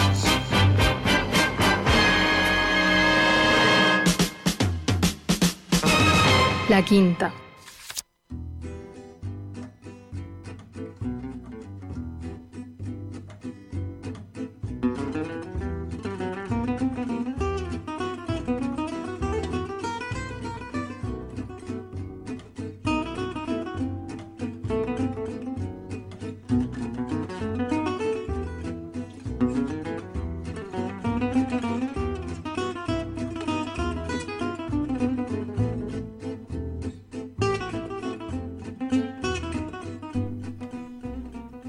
Con algunos vaivenes en el sitio web de la radio a lo largo de la mañana. Había gente trabajando allí. Si uno se asomaba, se encontraba con el cartelito. eh, disculpe las molestias. Pero creo que estamos en el momento de probando, probando. De que ya está disponible la nueva versión del sitio web de la radio en perspectiva.ui. Ya se pueden ir asomando. Yo lo estoy haciendo en este mismo momento. Creo que sí, que estamos en ese momento, en el momento de probando, probando. Pero no. Con la web nueva ya disponible. Sí, sí, confirmadísimo. La estoy descubriendo acaso yo mismo junto a ustedes. La nueva web de En Perspectiva y de la radio. Allí están, por supuesto, todos los contenidos de la programación de Radio Mundo. Aunque sigue en ajustes durante el fin de semana. Se aclara desde la cuenta de Twitter de En Perspectiva. Bueno. mm, así que seguimos en contacto. Interesante, ¿eh? Esta, esta nueva experiencia que seguramente va a mejorar nuestro encuentro, por ejemplo, con Oír con los Ojos a través de la web. Bueno, agradezco todos los mensajes que han ido llegando a lo largo de este rato para saludar el libro de Sebastián Pansel, ¿no? Por ejemplo, bueno, Juan Miguel, Alicia, eh, María Luisa, Diego, mm, sí, sí, sí. Muchísimas gracias a ustedes. Y después ahora, naturalmente, como se imaginarán, saludos también para Virginia Mortola, para Eduardo Esganga. Fue un placer conocer a Eduardo que nos dejó un grandísimo regalo para este programa. Lo mismo Virginia con este Estrafalarius. Bueno, bueno, bueno. Saludos a todos eh, quienes se están comunicando. Después vamos a elegir un ganador para el libro que estábamos regalando hoy. ¿Qué es el libro? El mencionado libro de Sebastián Pansel, publicado por Planeta Muñecas eh, en el Río. Se viene el capítulo musical de Oír con los Ojos, pero nos vamos a ir a la pausa con otro saludo.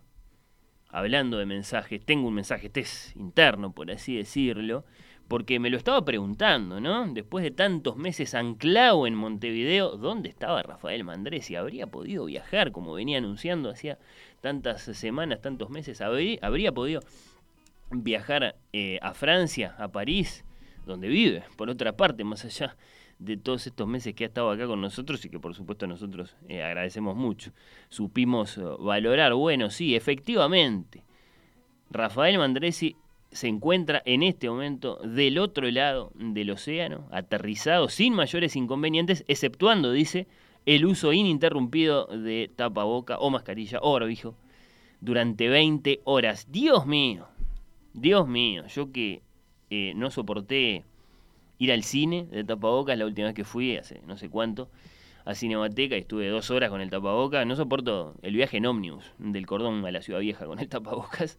Eh, 20 horas, no me lo puedo eh, imaginar. Ya nos vamos a reencontrar con el querido Rafael Mandresi en su columna, El último Anaquel, pero lo saludamos, ahora que está allá eh, en París, no con un tango de esos que cantan París, ¿no? Araca París o Anclao en París o qué sé yo. Es muy difícil dedicarle un tango a Mandresi porque sabe demasiado, lo vamos a aburrir o lo vamos a, no sé, a disgustar. Entonces eh, voy a ir por el lado del modelo eterno. Vamos a dedicarle a Mandresi un tango cuyo título es el tango. Porque ¿qué es eso de la yumba? Y bueno, es el yum, yum, yum.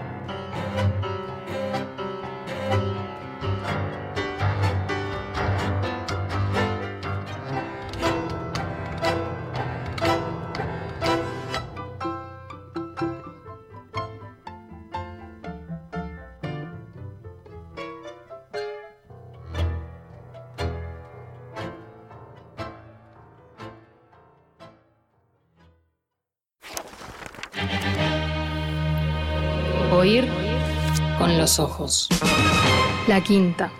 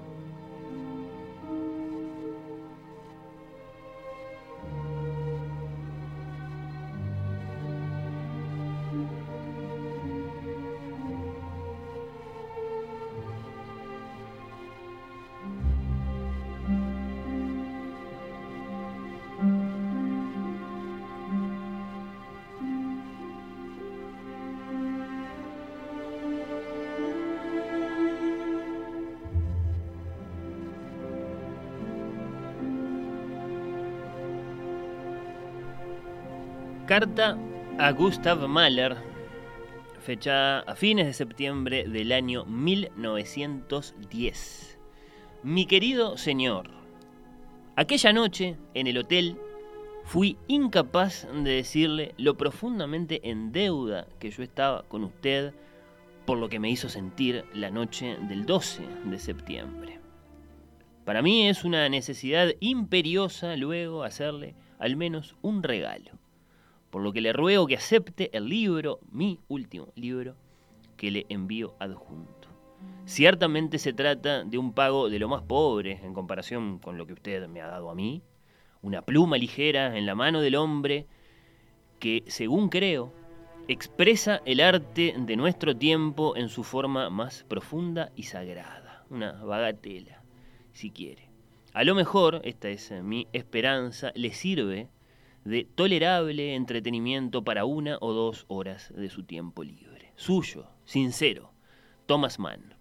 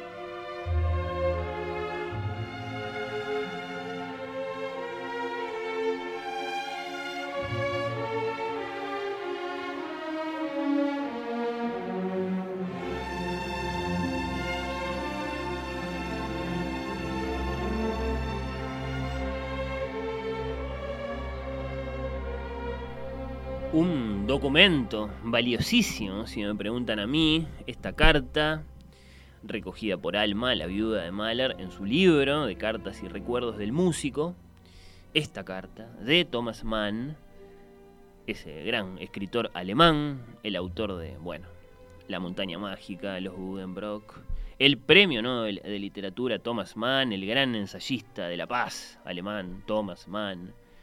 Esta carta dirigida entonces como lo dice él, al hombre que según creo expresa el arte de nuestro tiempo en su forma más profunda y sagrada, porque ese era para él Gustav Mahler.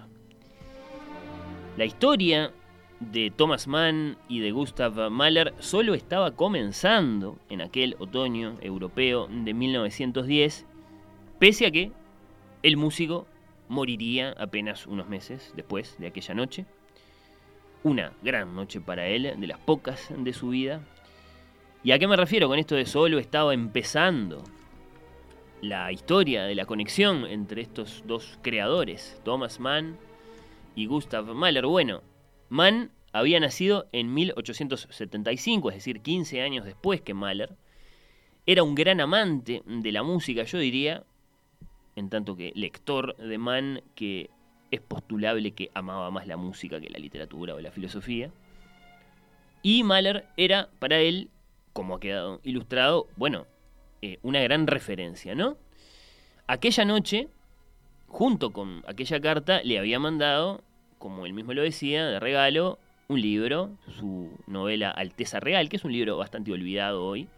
Pero claro, hay un libro posterior de Thomas Mann eh, que los une a Thomas Mann y a Mahler, a este escritor y a este músico, mucho más y sobre todo mucho más allá de sus vidas, los une para siempre. Muerto Mahler en mayo de 1911, Thomas Mann, su admirador, trabaja y trabaja y trabaja en una nueva novela corta y más o menos sin decidirlo, él lo dice así en sus memorias, da a su protagonista, al protagonista de este nuevo libro, no solo la tormentosa personalidad y algunas de las obsesiones de Mahler, sino además su nombre.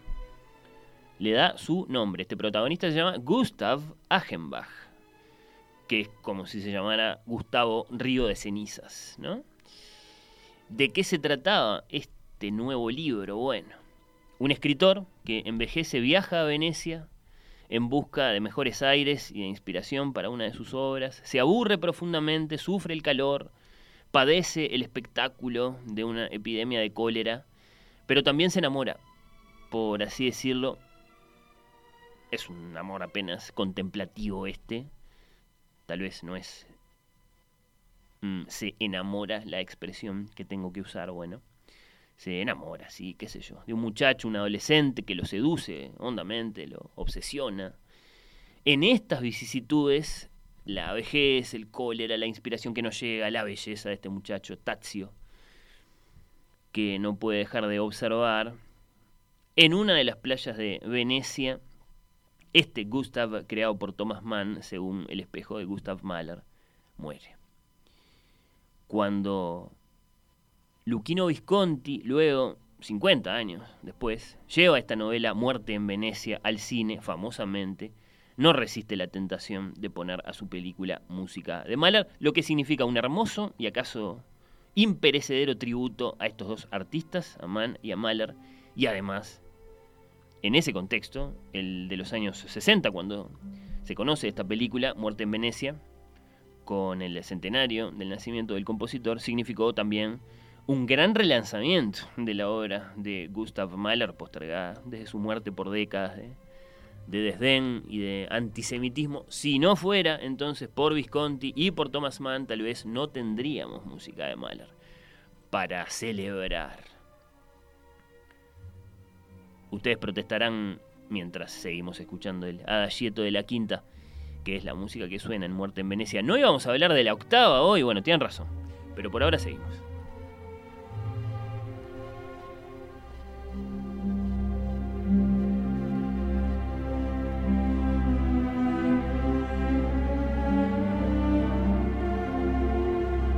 Porque además hay una razón para que estemos escuchando el adagieto eh, de la quinta, ¿no? Que es, bueno, esa, esa, conexión con Thomas Mann que es tan importante para la obra de la, de la que les quiero hablar, porque, bueno, ¿se acuerdan de la carta que les leía? hace unos minutos, ¿no? La carta que decía, aquella noche en el hotel fui incapaz de decirle lo profundamente en deuda que yo estaba con usted por lo que me hizo sentir la noche del 12 de septiembre. ¿Qué se piensan que había ocurrido aquella noche? La noche del 12 de septiembre de 1910, en Múnich, que movió a Thomas Mann a decir eso tan impresionante que dijo en su sentida carta, ¿no? El hombre que expresa de manera más sagrada y profunda el arte de nuestro tiempo. ¿Qué se piensan que había ocurrido aquella noche, la noche del 12 de septiembre? ¿Se habían juntado a tomar una con Mahler? No. No, no, no, no. Bueno, lo que había ocurrido aquella noche, la noche del 12 de septiembre de 1910 en Múnich, había sido, señoras y señores, el estreno de la octava sinfonía, la sinfonía número 8 de los mil de Gustav Mahler.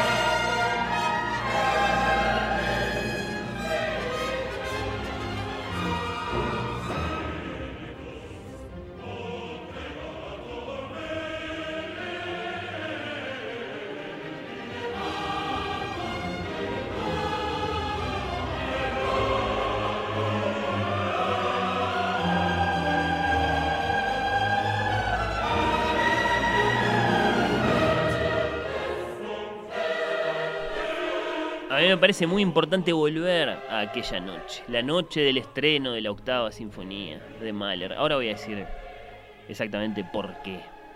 Ahí estamos escuchando el Beni Creator Spiritus. El peligro de Mahler, dice el filósofo Teodoro Adorno, es el peligro de quien quiere hacer de Salvador. A propósito de esta obra, ¿no? Atento, sensible, preocupado, Adorno por esta planetaria sinfonía que consta de un gran himno latino, eso que estábamos escuchando, el Beni Creator Spiritus. Ven, Espíritu Creador, visita las almas de tus fieles, llena de la divina gracia los corazones que tú mismo has creado. Beni Creator Spiritus. Bueno, ¿qué pasa si no viene? Dijo uno. Consta, decía, de este himno, cantado por todas las voces del multitudinario coro y en la segunda parte de una teatralización musical sinfónica, una especie de sinfonía en forma de cantata o algo así, de la escena final del Fausto de Goethe.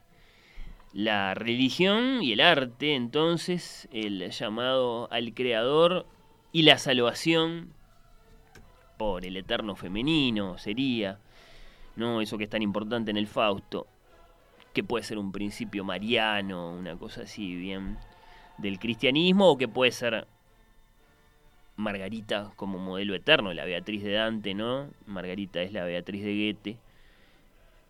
O a lo que podemos llamar más sencillamente amor. Bueno, eh, no me quiero meter con todo eso ahora, pero evidentemente Mahler no eligió el final del Fausto para cerrar su más afirmativa sinfonía, porque sí, sino que había un mensaje muy claro allí. Y Adorno se queja, dice, una obra que se plantea así no puede salir bien. ¿No? Ese de todos modos no es nuestro tema, nosotros queremos escuchar la música.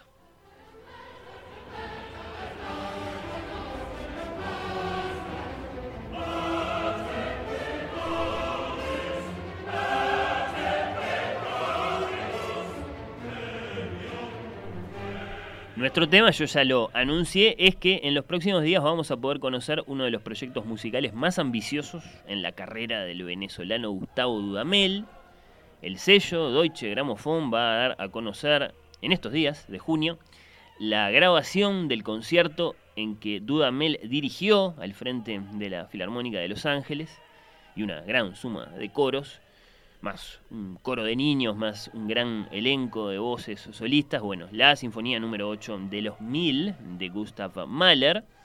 Dije que les iba a contar en una palabra por qué la llaman de los Mil. Bueno, porque de todas las sinfonías escritas por Mahler, la octava es la más grande en un sentido muy directo.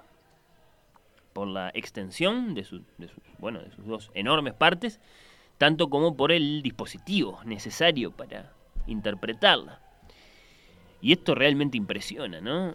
Eh, esta es la razón por la que es tan extraordinario poder hacerla, la octava. Una inmensa orquesta dotada de bueno, más allá de filas notablemente reforzadas, ¿no? Ocho trompas, por nombrar una cosa, ¿no? Ocho trompas para que se sitúen, una sinfonía de Beethoven se interpreta con dos. Bueno, eh, toda clase de instrumentos extraordinarios, dos juegos de timbales, un gong, campanas tubulares, un carrillón, órgano, armonio, dos arpas, celesta, mandolina, un piano, una cosa muy rara en una sinfonía, una banda Mm, que debe situarse fuera del escenario, en lo alto, suele ubicarse en los palcos de los teatros. Y después, bueno, lo mencionaba, ¿no? Ocho voces solistas, una de las cuales debe ubicarse también cerca de la cúpula de la sala, lo más en lo alto que sea posible. Esta es una indicación muy precisa que hace Mahler para esa voz, para ese personaje en esta teatralización de la escena final del Fausto. Doble coro, doble coro, un coro ya es muy grande, dos coros, más un coro de niños. Bueno, por todo esto, de esta particularidad, el nombre que informalmente dio a la obra, uno de los patrocinadores en realidad que trabajó para los ensayos para su estreno en Múnich, como dije en septiembre de 1910, Sinfonía der Tausend, Sinfonía de los Mil. Y claro, entró a la sala este hombre miró el escenario y no vio mil, pero sí vio fácilmente 400 o 450 artistas sobre el escenario. De ahí entonces este nombre de los mil. mm, que la historia musical lo ha guardado, pese a la desaprobación del propio músico. Él no quería que le pusieran nombre a las sinfonías, pero bueno, le quedó que va a hacer esas cosas.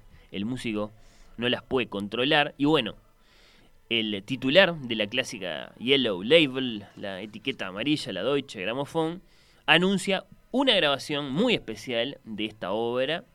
Tenemos muchas, sí, no tantas como de otras sinfonías por esto mismo, porque es muy extraordinario poder hacerla, pero tenemos algunas muy buenas, como la que estamos escuchando, dirigida por Claudio Abado.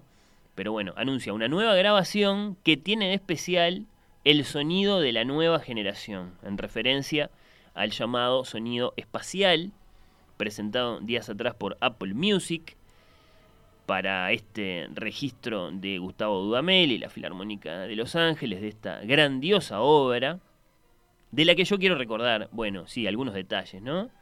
Para preparar el oído y el corazón, mm, en realidad, eh, escuchando, sobre todo escuchando, ahora vamos a escuchar la escena final de la octava, en una gran versión, una de las mejores hasta ahora. Vamos a ver qué pasa con esta de, Dudamel para, para el sentimiento de nosotros melómanos con esta obra. Pero bueno, les dije, quiero recordar eh, algunos detalles. Y por algo arranqué con la carta de Thomas Mann. Pocas noches después del estreno, ¿no? Esa carta nos sitúa en ese momento. Estreno al que también asistieron, vale decir, no sé, Richard Strauss, Camille Saint-Saëns, Anton Bevern, Arthur Schnitzler, eh, Max Reinhardt, todos los, monstruos del arte europeo de ese amanecer del siglo XX, ¿no? Y lo que quiero recordar es que aquella noche, dedicada a una de sus obras en su estreno, la octava sinfonía, fue, bueno, la única noche de ovación, de aprobación crítica, de cartas de admiración, de felicidad como compositor de Mahler en toda su vida la única. Él era un director absolutamente aclamado, venía de dirigir en Viena, había pasado por los Estados Unidos con la flamante y rutilante Filarmónica de Nueva York, pero como compositor las presentaciones de sus obras habían sido hasta ese momento todas invariablemente un fracaso. Aquella noche, en cambio, tuvo sus 20 minutos de ovación, dicen las crónicas, ¿no? Toda la aprobación de la crítica, los saludos de los grandes artistas de la época. Fue la única noche de felicidad como creador que tuvo en su vida. Y ya no tendría otra, ¿no? era la única hasta ese momento y no habría más. Y es que, bueno, en los, en los instantes finales de la octava, con ese Blicket auf, mira hacia arriba con las voces, el multitudinario coro, por favor, vean fotos Vean filmaciones, parece la Ámsterdam en una noche de clásico, de tan enorme que es el coro, pero no, es el coro de la octava. Bueno, las voces del coro cantando la salvación, esculpiendo frases como si fueran preguntas que necesitan una investigación a fondo, esto lo dice Dudamel, ¿no? apoyadas en los, en los imponentes acordes del órgano. Bueno, había hundido Mahler a todos sus espectadores y luego por extensión a todos nosotros, a aquellas 3.000 almas en aquel teatro en Múnich y sí a todos nosotros hasta ahora en una emoción tan envolvente, tan transformadora como, como no se experimenta nunca eh, con una música, ¿no? Y esta música ciertamente no se parece a ninguna otra, es una, a ninguna otra, es una música que tiene sus problemas por otro lado, de tan grande que es. Los que saben dicen que de hecho no se la puede interpretar propiamente eh, como, como lo hace un director cuando tiene verdadero control de la orquesta. Acá el director es una especie de inspector de tránsito que se asegura de que todo salga más o menos bien, porque es muy, muy, muy grande el dispositivo, ¿no? Y de hecho es imposible que en una sola toma, en un concierto, salga todo, salga todo perfectamente bien, sí, sería muy raro. En general suceden cosas, ¿no? Cuando se tienen tantos cientos de coreutas, una orquesta tan inmensa, ¿no? Y entonces no, se trata solo del número, sino del espacio que ocupan estos artistas. Estamos hablando, vale decir, sí, de, una obra paradigmática de eso que no podemos tener en estos tiempos, ¿no? Una obra que demanda una extraordinaria aglomeración. Bueno, Bueno, bueno, si este es o no es un gran final para una sinfonía de Mahler es algo que los malerianos discuten. En general, los más malerianos, los más estudiosos, los que dedican sus vidas a escuchar y a comprender estas obras, bueno, consideran que este es, de hecho, uno de los finales menos auténticos del compositor. Este final así de salvación por el arte y por el amor. Que los finales como los de las obras que vendrían después. Obras que Mahler nunca pudo escuchar, de hecho, que quedaron solo en partitura cuando él se murió. En mayo de 1911, me refiero a la novena, a la canción de la tierra, al esbozo de la décima, bueno. Esos finales eh, son ciertamente muy distintos, ¿no? Finales que aceptan con desgarro primero y con calma después la derrota de todas las esperanzas, ¿no? Entonces, bueno, se discute, sí. ¿Qué representa este final, este llamado al creador en un Mahler que hacía mucho tiempo que, que no creía, en principio, ¿no? Bueno, diríase que Mahler no se podía ir del mundo sin escribir una música hecha de luz como esta, para nosotros esa luz después es la luz de Fausto que se salva y nos salva y es la luz, repito, de la única vez que Mahler fue feliz con su propia música. Bueno, ojalá esté buenísima la versión de Dudamel, lo tiro desde acá. Dicen las crónicas que va, bueno, de la emoción profunda al escalofrío inaguantable, ¿no? Quienes estuvieron esa noche en Los Ángeles, vamos a escuchar el registro cuando esté disponible en estos días. La vamos a escuchar con audio espacial hay que pedirle columna a Gustavo Galino con Romina en, perspectiva para que explique bien qué clase de experiencia sonora es esta. Bueno, la vamos a comentar también esa versión. Ahora lo prometido. Final de la octava sinfonía de Mahler. Dirige Claudio Abado. Adelante, maestro.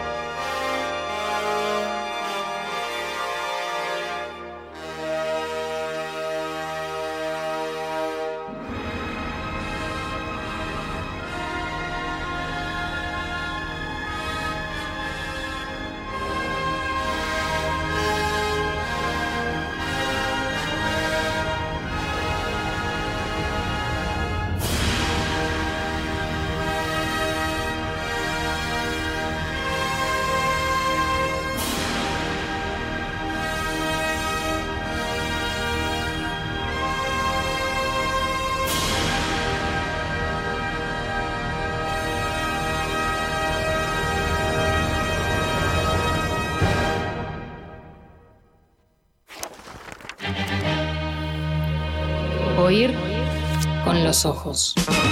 La quinta.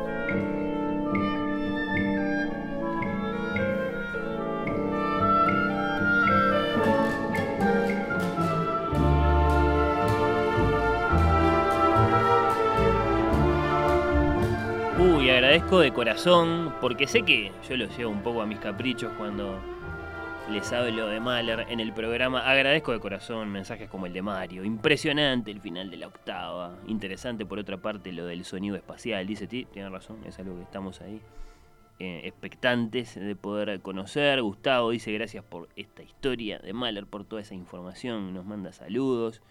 Bueno, hay otros saludos, ¿eh?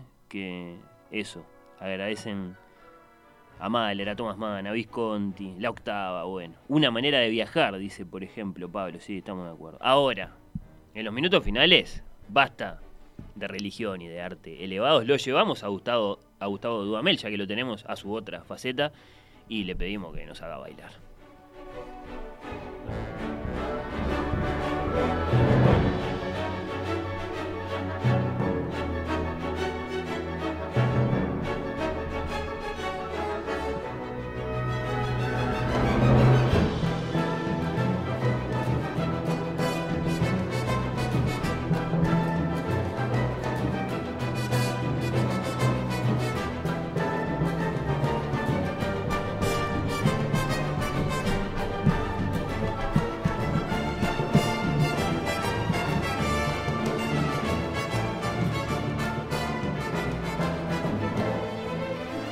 Qué lindo es este danzón de Arturo Márquez. Nos vamos al corazón de México. Esta es una de las músicas más famosas para orquesta que nos llega de allá. Este danzón número 2, que claro, es después una de las piezas favoritas de Gustavo Dudamel cuando viaja con sus orquestas o cuando lo invitan a dirigir la Filarmónica de Berlín, la de Viena, porque así es Dudamel, ¿no?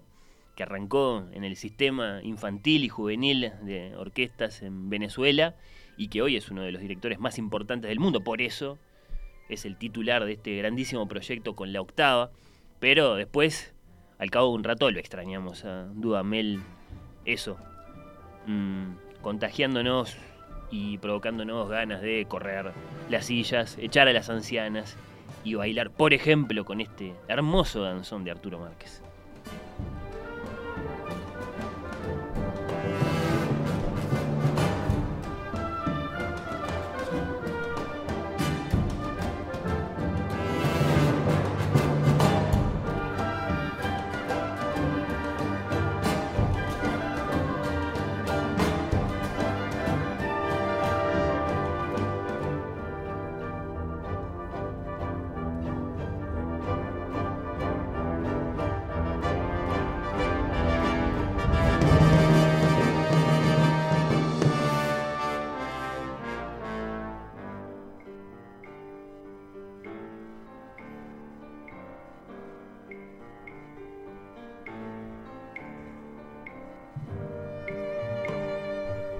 La parte lírica del danzón que es no menos hermosa, ¿no? Tanto como nos provoca ganas de bailar en las secciones agitadas y con los tutis de la orquesta, acá es una emoción increíble, ¿no? Por la belleza de estas eh, melodías. Me encanta Dudamel, me encanta cómo dirige. Hemos visto varios conciertos en internet y nos manda un afectuoso saludo.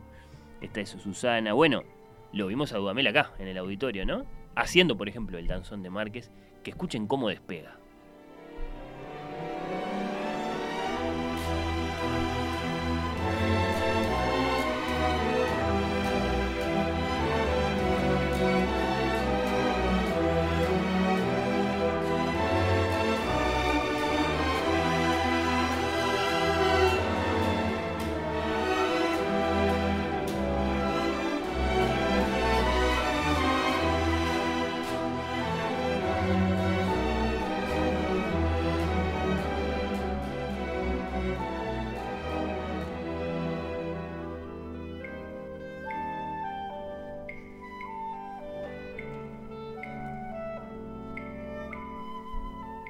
Qué lindo el programa de hoy, lo estoy disfrutando. No sé muy bien por qué, debe ser la música, dice Lola.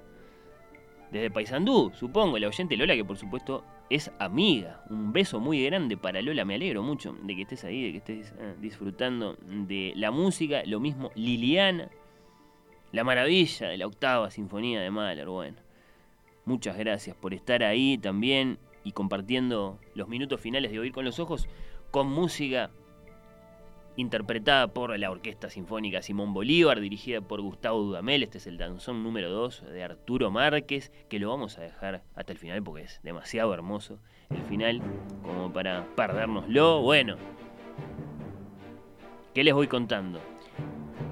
Que la programación de Radio Mundo sigue, que se viene Galgo Mundo con Felipe Reyes, después la conversación por 5 Después Atípica, el programa de Lucía González que cumplió un año en el aire de Radio Mundo. Beso grande para Lucía González, la cantautora que todas las noches de sábado nos trae música de y por artistas mujeres. Un programa todo hecho de compositoras, de cantautoras, de genias de la música. Atípica, el programa de Lucía. A las 22 vuelve a las cartas la programación de Radio Mundo. Yo arranqué leyéndoles una carta de Thomas Mann a Mahler. A las 22 un millón de amigos con Fede Medina. Qué lindo es el final del danzón de Arturo Márquez. Eh, capaz que soy pesado con mis comentarios, los dejo escuchar.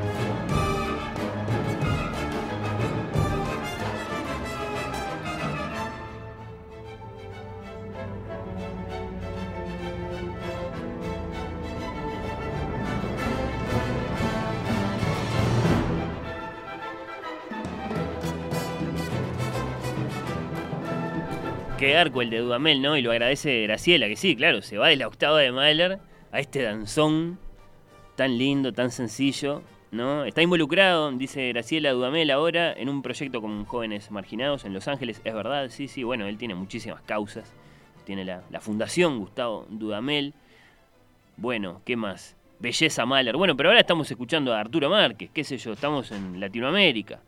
Morir en Venecia, bueno, sí, sí, sí, me fascina el adagieto de la quinta. Esta es Andrea, muchas gracias. Bueno, varios comentarios, ¿eh? Me alegra que estén compartiendo este momento musical conmigo. ¿Cómo termina el danzón de Arturo Márquez? Vamos a escuchar el final ahora sí.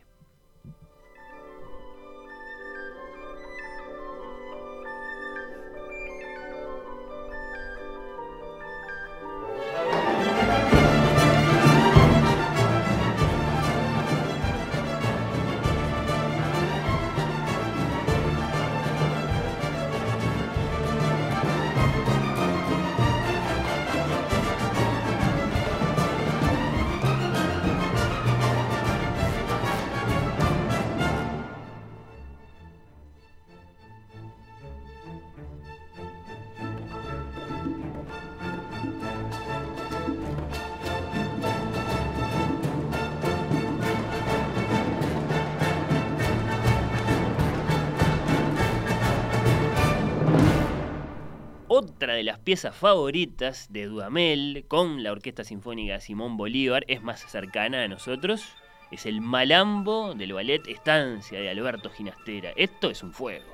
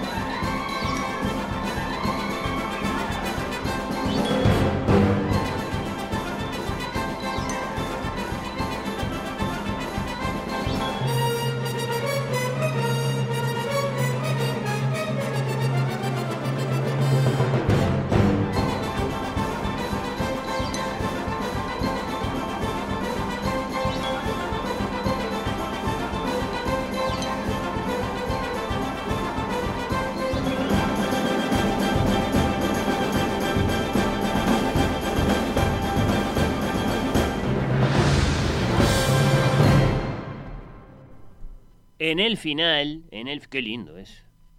Estancia de Ginastera, qué lindo es este malambo. En el final, lo que todos los que alguna vez vieron un concierto de Dudamel están esperando, porque los grandes, grandes conciertos de, Dudamel terminan así.